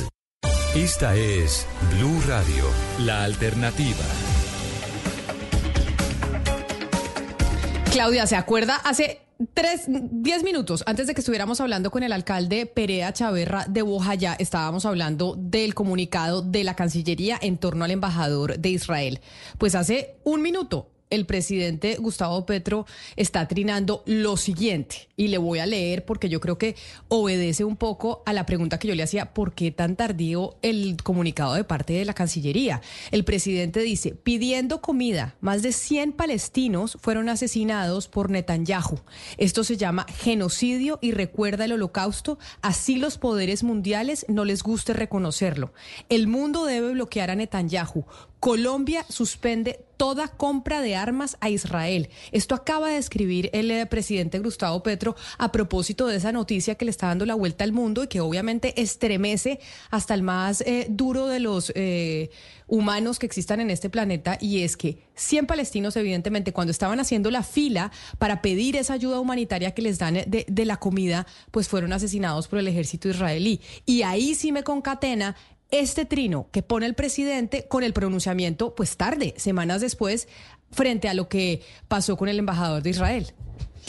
Claro, pues el pronunciamiento fue ayer cuando no había ocurrido esta, este nuevo episodio de la masacre de Camila, eh, pero efectivamente pues es que todos los días pasan cosas eh, de este estilo. El embajador nos decía en la entrevista que él duda de las cifras, pero bueno, quienes dan las cifras eh, son organismos internacionales como las Naciones Unidas, que alertan no solamente por el número de personas muertas, sino por la cantidad de gente, por ejemplo, que está sin, sin posibilidad de alimentación. Entonces, claro, eh, esto que acaba de poner el presidente Petro, pues va muy en línea con el manejo que le ha dado a esta situación en, en, Gaza desde que empezó esta etapa del conflicto, desde el 7 de octubre, que es no condenar el ataque de Hamas, no condenar eh, los secuestros o la, sí, el secuestro de rehenes por parte de Hamas, pero sí eh, pues poner la lupa sobre esa reacción exagerada que él y muchas otras personas consideran un genocidio. Entonces, vuelvo y pregunto, ¿a dónde va a llevar esto? ¿Va a llevar, ya este es el punto en que lo que sigue es un rompimiento de relaciones o que, sigue en materia de las relaciones eh, Colombia-Israel? Pareciera, Claudia, que esa fuera la intención del gobierno de Colombia, del gobierno de Gustavo Petro. Pero estaba revisando yo acá, no, no encuentro, Camila, un trino de Gustavo Petro a propósito de la amenaza de Putin de utilizar armas nucleares. No sé si usted lo ha visto. No, no, no lo he visto, no, no he visto el, eh, el trino, pero pues es que Petro sí ha estado el presidente pues muy comprometido con este tema de la franja de la franja de Gaza. Yo lo que usted que sabe más de temas de seguridad, Hugo Mario, que yo, no sé qué signifique que le dejemos de comprar armamento a Israel. ¿Cuánto del armamento que nosotros compramos para el Ejército Nacional se lo compramos a Israel y cuáles son los otros proveedores que existen en el mundo? Yo sé que pues Francia es uno de ellos, Estados Unidos es otro, Israel es otro, no sé si Suecia también es otro de los productores de armas del planeta, pero esa decisión que acaba de anunciar el presidente en Twitter por cuenta de lo que pasó y que el planeta está observando, que es cierto, 100 personas pidiendo comida las eh, asesinó el, ejército israelí. ¿Eso qué nos, qué nos significa a nosotros en Colombia para nuestro ejército? ¿Usted sabe? No, yo, yo no sé qué tanto armamento israelí hoy utilizan las Fuerzas Armadas colombianas, Camila, pero sí históricamente ha sido un gran proveedor Israel de, de tecnología y de armas, principalmente fusiles para, para el ejército, la armada y la fuerza aérea de nuestro país y también para la Policía Nacional. Eh, obviamente el rompimiento de las relaciones implicaría pues que se deja de utilizar eh, armamento de, de, última generación, eh, tecnología de punta para, para enfrentar guerras internas, para enfrentar conflictos internos como el colombiano, pero, pero, obviamente creo que no le convendría a Colombia romper relaciones con Israel, no solamente por el tema de las armas, sino por el tema comercial en general. Pero mire que no solo este tema de las armas es un tema bastante complicado y bastante delicado, Camila y, amigos de la mesa, porque buena parte del armamento que utiliza Colombia es israelí. Los fusiles Galil, los UCI, la mini UCI, todo ese armamento es israelí. Es decir, una cosa es que no le compre y otra cosa es cómo se le hace el, aprovisionamiento para que este armamento siga funcionando. Las aeronaves requieren de un mantenimiento constante de, parte del gobierno de Israel. Es decir, esto, esto no solamente es suspender la compra del armamento, pues que ya es una decisión que el presidente acaba de anunciar, pero ¿qué pasa con el armamento que está en poder de las fuerzas militares de Colombia y que es de origen israelí y que requiere de un mantenimiento? requiere de compra de, de, repuestos y demás. Es decir, yo no sé sinceramente esto, esta decisión que toma el presidente, qué implicaciones tendría en lo que tiene que ver con la defensa nacional, porque es que ese armamento que utiliza el ejército colombiano para defender al territorio colombiano. Entonces, de todas maneras, yo sí creo que el presidente, obviamente, que eh, lo, ha, debido meditar bastante bien al, anunciar que suspende, suspende la compra de armas a Israel. ¿Qué pasa con el armamento israelí que está en poder de las fuerzas militares de Colombia y que requiere de un, mantenimiento y de, una compra de, repuestos y demás? Entre esos, lo que acabo de decir, los fusiles, los, eh, las aeronaves y demás. Sí, además, eh, Oscar, pues esto no es una sorpresa, Camila. Desde el 15 de octubre del año pasado, es decir, ocho días después, una semana después de que empezó eh, toda la respuesta del ataque de Hamas. Recordemos que el ataque de Hamas a Israel fue el 7 de octubre, ocho días después, cuando ya se dio esta respuesta del gobierno israelí. El presidente Gustavo Petro lo primero que dijo fue vamos a mirar la posibilidad de suspender eh, el comercio de armas. Fue, eso ya lo dijo hace mucho tiempo, lo que pasa es que hoy ya lo da por hecho. Y no solamente eh, se trata de las armas que usted está diciendo, Oscar, que hemos estado mencionando acá, sino que hay que recordar que también eh, la FAC, tiene eh, varios, tiene varios eh, eh, aviones de combate Cafir.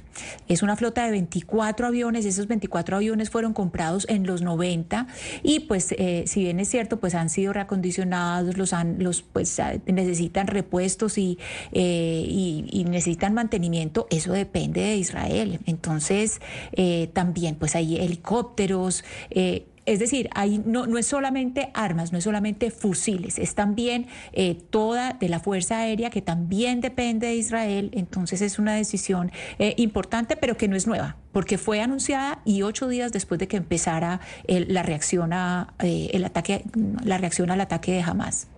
Nos están escuchando varias personas que conocen de inteligencia del Estado y me dicen, mire Camila, los Kafir son israelíes. Las licencias de Galil son israelíes. Los repuestos y el mantenimiento, la ciberseguridad y los softwares de inteligencia son israelíes. Así que esta decisión que anuncia el presidente Gustavo Petro no es menor. Es cierto lo que usted dice, Ana Cristina, que esto se viene mencionando desde octubre.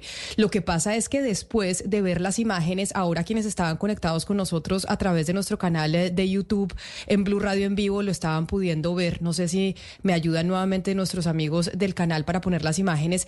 Es que sí es aterrador. Después de que se conoce que 100 personas que estaban haciendo una fila para hacer comida, comida que está escasa, comida que además no les está llegando por cuenta de lo que está pasando eh, con, eh, en la franja de, Gaza con la guerra, que se, que se mate por, por, parte del ejército israelí, pues obviamente es algo que conmociona y creo que el presidente ha sido completamente pasional con este tema, porque así lo ha demostrado eh, desde el día uno, por eso lo reitera hoy, meses después, algo que ya había mencionado Hugo Mario en el pasado. Sí, sí, Camila, me dicen acá, obviamente ya hemos mencionado el fusil Galil, un fusil de asalto de fabricación israelí, pero también las pistolas Jericop. Y me dicen acá eh, algunos es militares que el 80% del armamento que tiene la Fuerza Pública en Colombia es de fabricación israelí. Así que sería pues eh, grave para, para las Fuerzas Armadas de nuestro país el rompimiento de las relaciones con, con ese país. Hugo Mario, estamos hablando de la soberanía nacional, estamos hablando de la defensa del del Estado colombiano, del, del territorio nacional. Es que no, esto no es un asunto menor. Esos kafir hay que repotenciar, repotenciarlos y se repotencian en Israel. El armamento es, como lo acaba de decir Hugo Mario, el 80% es de origen israelí. Ese es el armamento con el que nosotros nos defendemos, con que nuestras fuerzas militares defienden el territorio nacional. Esto que está anunciando el presidente, por supuesto respetable porque se trata del jefe del Estado, tiene unas implicaciones gravísimas en lo que tiene que ver con la seguridad nacional, en lo que tiene que ver con la defensa de la soberanía colombiana, del Estado colombiano no lo permita, no lo permita Dios, hay que decir las cosas como son, un ataque de un, de, un país eh, eh, vecino, por decir algo. ¿Cómo nos defendemos si no tenemos la capacidad de defensa? Este asunto es delicadísimo y yo sí creo que tiene implicaciones de seguridad nacional que deben ser analizadas a fondo. Oscar, además de las armas y pues y lo que hemos estado comentando, también es importante decir que los ejércitos de Israel y de Colombia han realizado mucho, pues desde hace mucho tiempo han realizado ejercicios conjuntos de entrenamiento, no solamente pues eh, para reforzar eh, tácticas y técnicas de combate, sino también de antiterrorismo. Entonces, eh, pues no es solamente la compra de armas, sino que también es la cooperación y, digamos el intercambio de conocimiento entre los ejércitos. Es una decisión, a mi juicio, muy difícil. No quisiera estar yo en los zapatos del presidente Petro porque evidentemente lo que ustedes han señalado sobre la seguridad nacional y los vínculos que eh, de las relaciones militares y comerciales con Israel pues son muy importantes. Eh, pero también hay un, un tema ético y un tema ético que, que no solamente digamos que es muy fuerte en este gobierno en materia de lo que es la defensa eh, de la vida per se. Eh, y el presidente Petro está siendo totalmente coherente con lo que él ha vendido desde que está en campaña y desde mucho antes. Pero claro, él es el presidente de los colombianos y la seguridad de los colombianos pues tendría que estar para a juicio de muchas personas yo no sé dar esa respuesta por encima de, muchas otras consideraciones. Pero es que cuando uno ve estas imágenes que estamos mostrando en nuestro canal de YouTube y Facebook Camila de, de la guerra en vivo es pues a mí me parece sobrecogedor como y, impresionante eh, apreciar eh, o ser testigos más bien de una pues de, la crueldad de la guerra y de lo avasalladora que es y de cómo se ensaña con, con la gente que está tratando de sobrevivir. Es que yo creo que usted lo ha planteado perdóneme, Ana Cristina, yo creo que Claudia lo planteó en los términos que son. Es esa disyuntiva, esa disyuntiva entre la seguridad eh, de nuestro país, porque el presidente es obviamente el mandatario de los colombianos, y acá me están dando los siguientes eh, datos.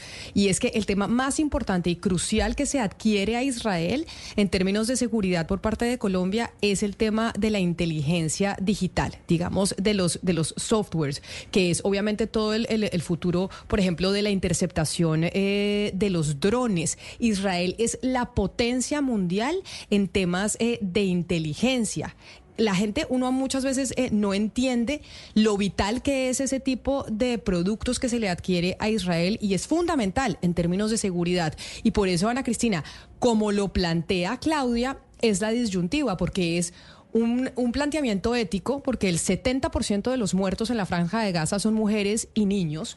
En total de la ofensiva, el 70% de, de quienes han muerto son mujeres y son niños. Y esta situación de la seguridad nacional, que es la nuestra, la de Colombia, frente a los productos que adquirimos de Israel.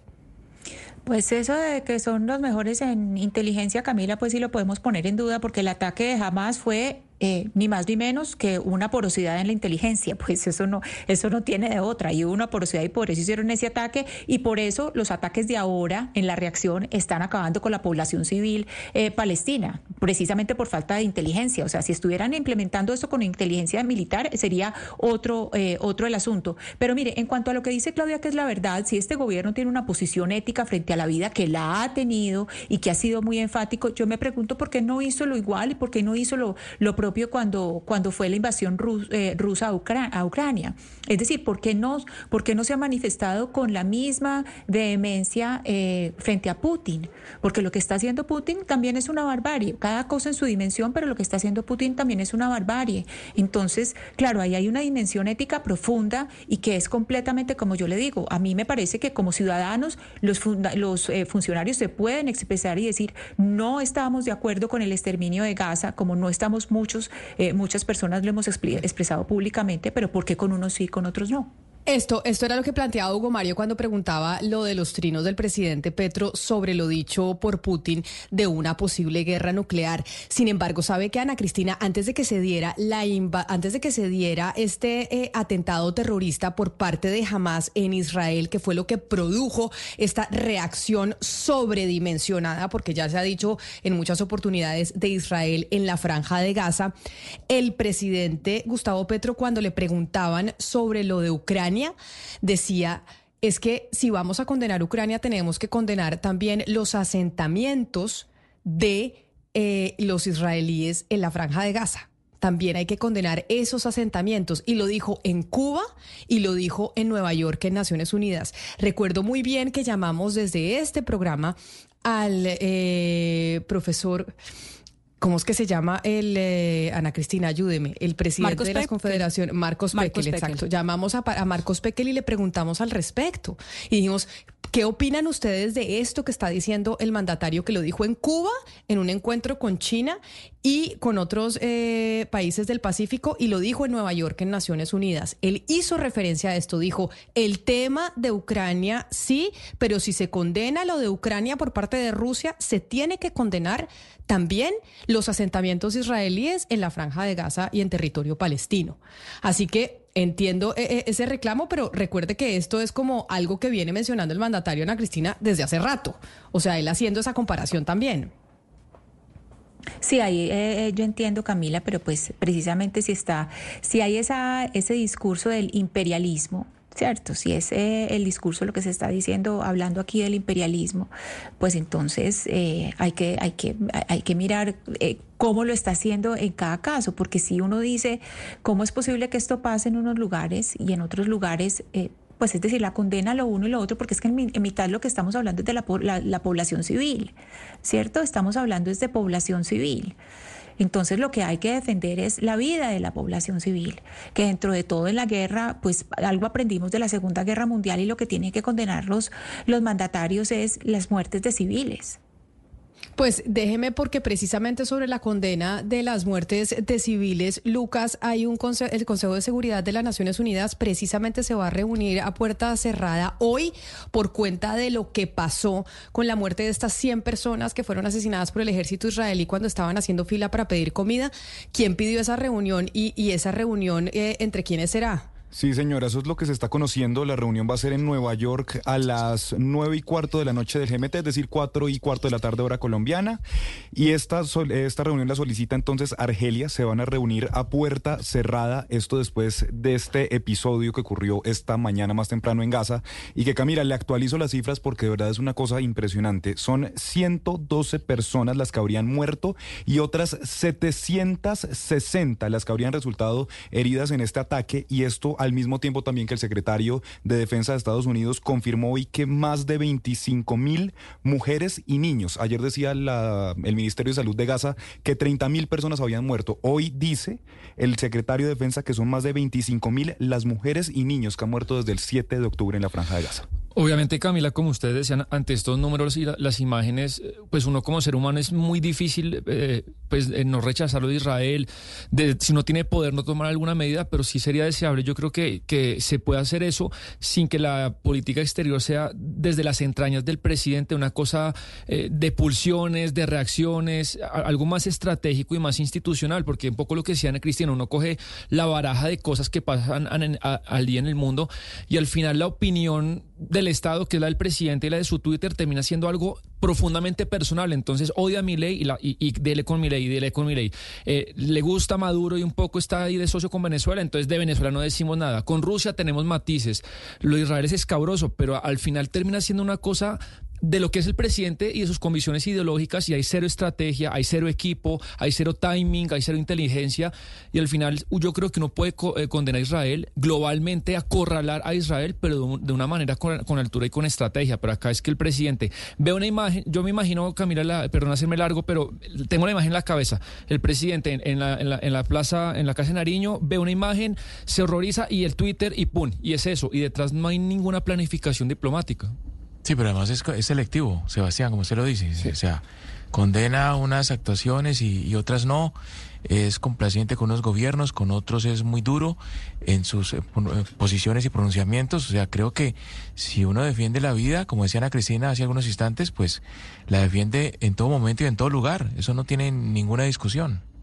Mario, pero perdóneme, yo insisto en esto. Mire, el tema de la suspensión de la compra de armas es grave, pero también es grave el armamento que tiene Colombia en este momento y que requiere de un mantenimiento. Es decir, los aviones, los fusiles, todo que hacen parte de nuestra defensa, de nuestro territorio.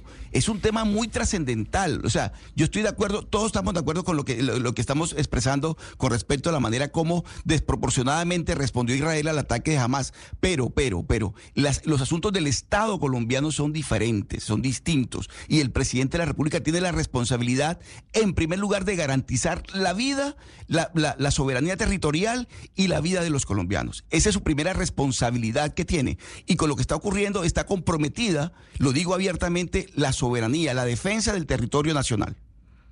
Pero entonces, Oscar, entendiendo y por eso, por eso yo decía que Claudia lo había planteado muy bien. Entonces, no se hace nada, no se esgrime ningún pronunciamiento. No es la manera, como dice Sebastián, porque esto no puede obedecer a las emocionalidades eh, del presidente, sino de verdad a una estrategia diplomática que se haga desde Cancillería las decisiones que se vayan a tomar en torno a ese conflicto en la franja de Gaza. Pero entonces, por cuenta, no sé, y, y por eso se lo pregunto, por cuenta de la seguridad de lo que dependemos de Israel, entonces, eh, pues nada, el mundo se tapa los ojos y, y no hace nada frente a lo que está sucediendo allá. Pues, a la hora de hacer un pronunciamiento como Estado, como jefe del Estado, ese asunto que es primerísimo, de primer lugar, el de la soberanía nacional, el de la seguridad nacional, debe ser tenido en cuenta por el presidente de la República. Es que el 80% de nuestro armamento depende de Israel, depende de Israel. Entonces, claro, obviamente que como jefe de Estado tiene que tener en cuenta toda esta serie de elementos, no solamente las vísceras, no solamente eh, eso es lo que debe primar a la hora de tomar decisiones como jefe de Estado. Eh, A eso me refiero yo, Camila, porque es un asunto muy complejo. Imagínese usted que estábamos cuestionando el comportamiento del director de la DIAN y todo lo que está ocurriendo, porque es delicado, es muy delicado cada palabra que se diga, cada, cada, cada comportamiento viene acompañado de una serie de, de efectos, de consecuencias, y el jefe de Estado tiene la responsabilidad de valorar toda esa serie de condiciones a la hora de tomar una, de tomar una decisión. A eso me refiero yo, Camila. Yo no estoy diciendo que condene o que no, digo que tenga en cuenta toda esa serie de elementos a la hora de pronunciarse como jefe de Estado, porque es el jefe del Estado colombiano. Pues la noticia con la que cerramos esta emisión de Mañanas Blue es precisamente la que hemos venido discutiendo en los últimos minutos. El presidente Gustavo Petro se pronunció a través de su cuenta de Twitter diciendo que el mundo debe bloquear a Netanyahu y que Colombia suspende toda la compra de armas a Israel por cuenta de que pidiendo comida más de 100 palestinos fueron asesinados por Netanyahu y que eso se llama genocidio y recuerda el holocausto, así los poderes mundiales no les guste reconocerlo. es el pronunciamiento más reciente del mandatario. Así llegamos nosotros al final de esta emisión de Mañanas Blue. Hacemos una pausa y ya llegan nuestros compañeros de Meridiano.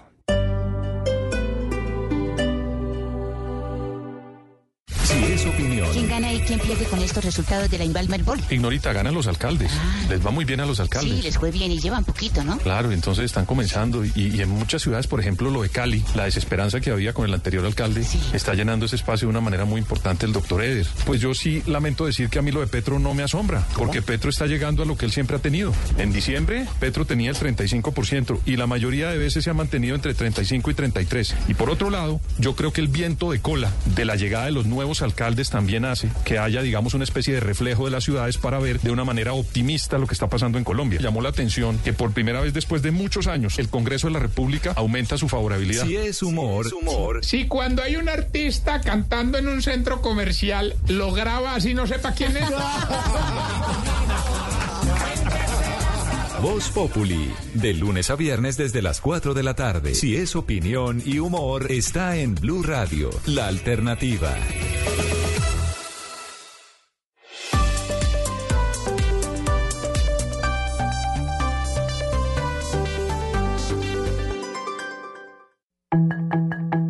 A esta hora, en Blue Radio, las historias, las primicias, los personajes, la música y la tecnología en Meridiano Blue.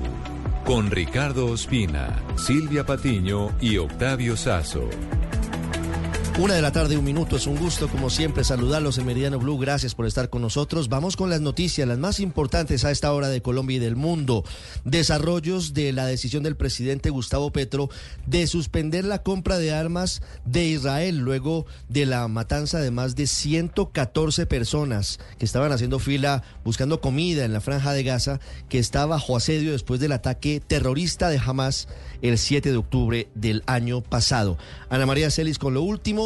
¿Qué información hay desde el Ministerio de Defensa, desde Indumil y cuáles son las cifras de los contratos de Colombia con Israel en materia de defensa? Buenas tardes. Ricardo, buenas tardes. Lo que nos dicen desde el Ministerio de Defensa es que toma por sorpresa a algunos que están en este momento en, en Indumil acerca del anuncio del presidente Gustavo Petro. Y es que, mire, acá hay que contarle a los oyentes que el ejército, la policía y el CTI de la Fiscalía usan varias armas producidas por la industria de Israel. Entre ellas se destacan la pistola semiautomática El rifle X95 y los fusiles Galil. Sobre estos últimos, Indumil fabrica su propia línea de fusiles llamada Córdoba, pues en 2002 la industria israelí le otorgó esa licencia exclusiva de producción, pero también se producen varias ametralladoras que utilizan el ejército y armas como por ejemplo las granadas. También preocupa, Ricardo, la flota de los 24 aviones de combate Kafir que compró Colombia en los años 90. Se trata de una aeronave que aunque ya no usan ni Israel ni Estados Unidos en este momento, sí están en uso en Colombia y que necesitan ser reparados porque el gobierno aún no toma una decisión de cambiar la flota aérea de combate.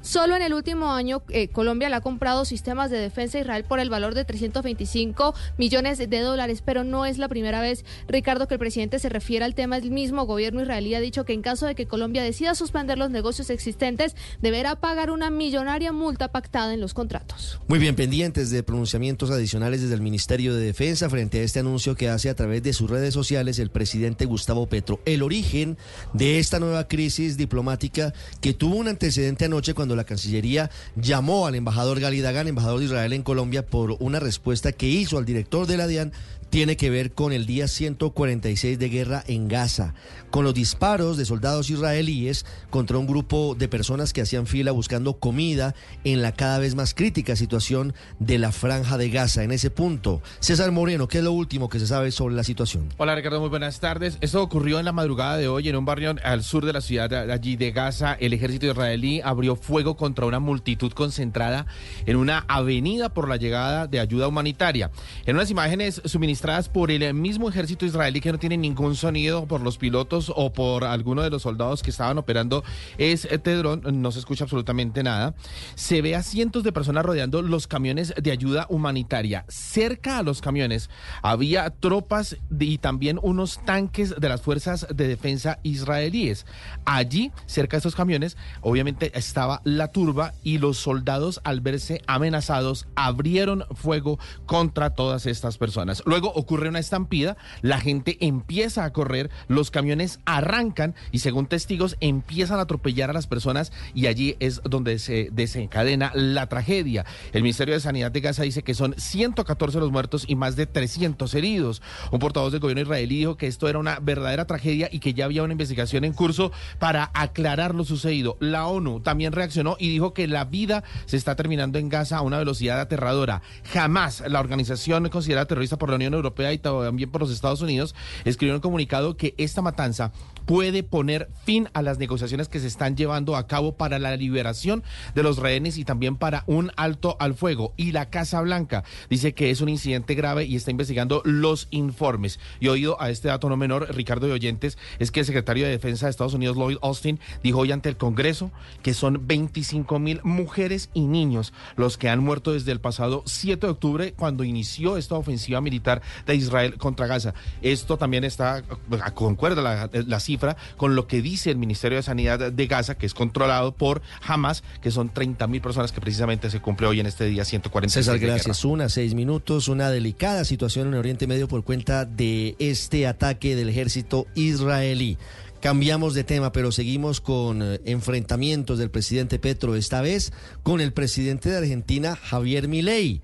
Hablando de economía, el presidente Petro de nuevo habla en tono despectivo de lo que él llama los mal llamados libertarios y de nuevo hace comparaciones con los nazis. Catherine Ávila.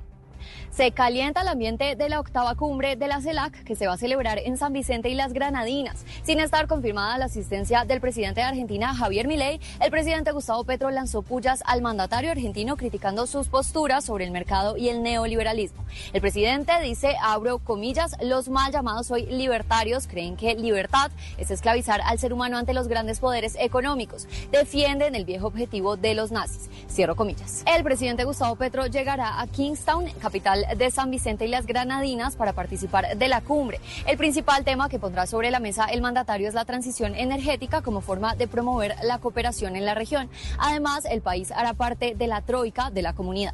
Habla la viceministra de Asuntos Multilaterales, Elizabeth Taylor. La Troika es un grupo conformado por tres países que colaboran estrechamente en la toma de decisiones y la coordinación de asuntos relevantes para la región.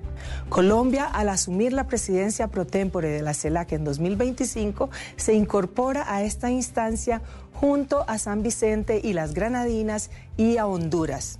Esta cumbre de la CELAC se da en medio de tensiones generadas por disputas políticas y territoriales en Latinoamérica, con el conflicto entre Venezuela y Guyana por el Esequibo, el llamado para que haya garantías a unas elecciones libres en el vecino país y las marcadas diferencias ideológicas entre los gobiernos de Argentina en cabeza del presidente Javier Milei y El Salvador con el presidente Nayib Bukele y del otro lado los gobiernos de Colombia y Brasil en cabeza del presidente Lula da Silva. Gracias, Catherine. Hablamos ahora de las cifras de desempleo que reveló hoy el DANE y que celebró el gobierno nacional. Desde el sector agropecuario, que es uno de los que más empleos genera, dicen que no están muy contentos porque están trabajando pero a pérdida.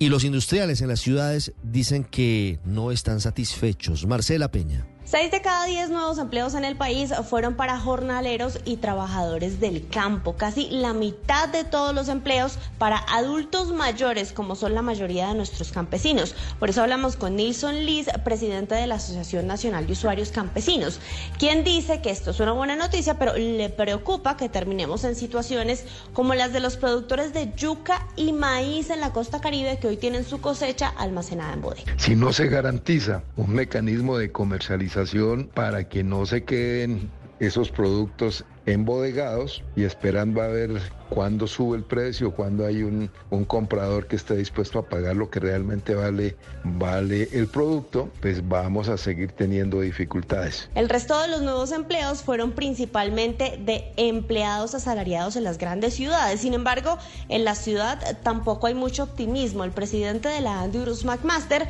dice que es una mala noticia tener esta tasa de desempleo, ya que detrás de eso hay hogares que perdieron la oportunidad de generar ingresos. McMaster insistió en que es urgente un plan de reactivación, de lo contrario, este va a ser un año muy complejo para muchos hogares. Hablamos a esta hora de una protesta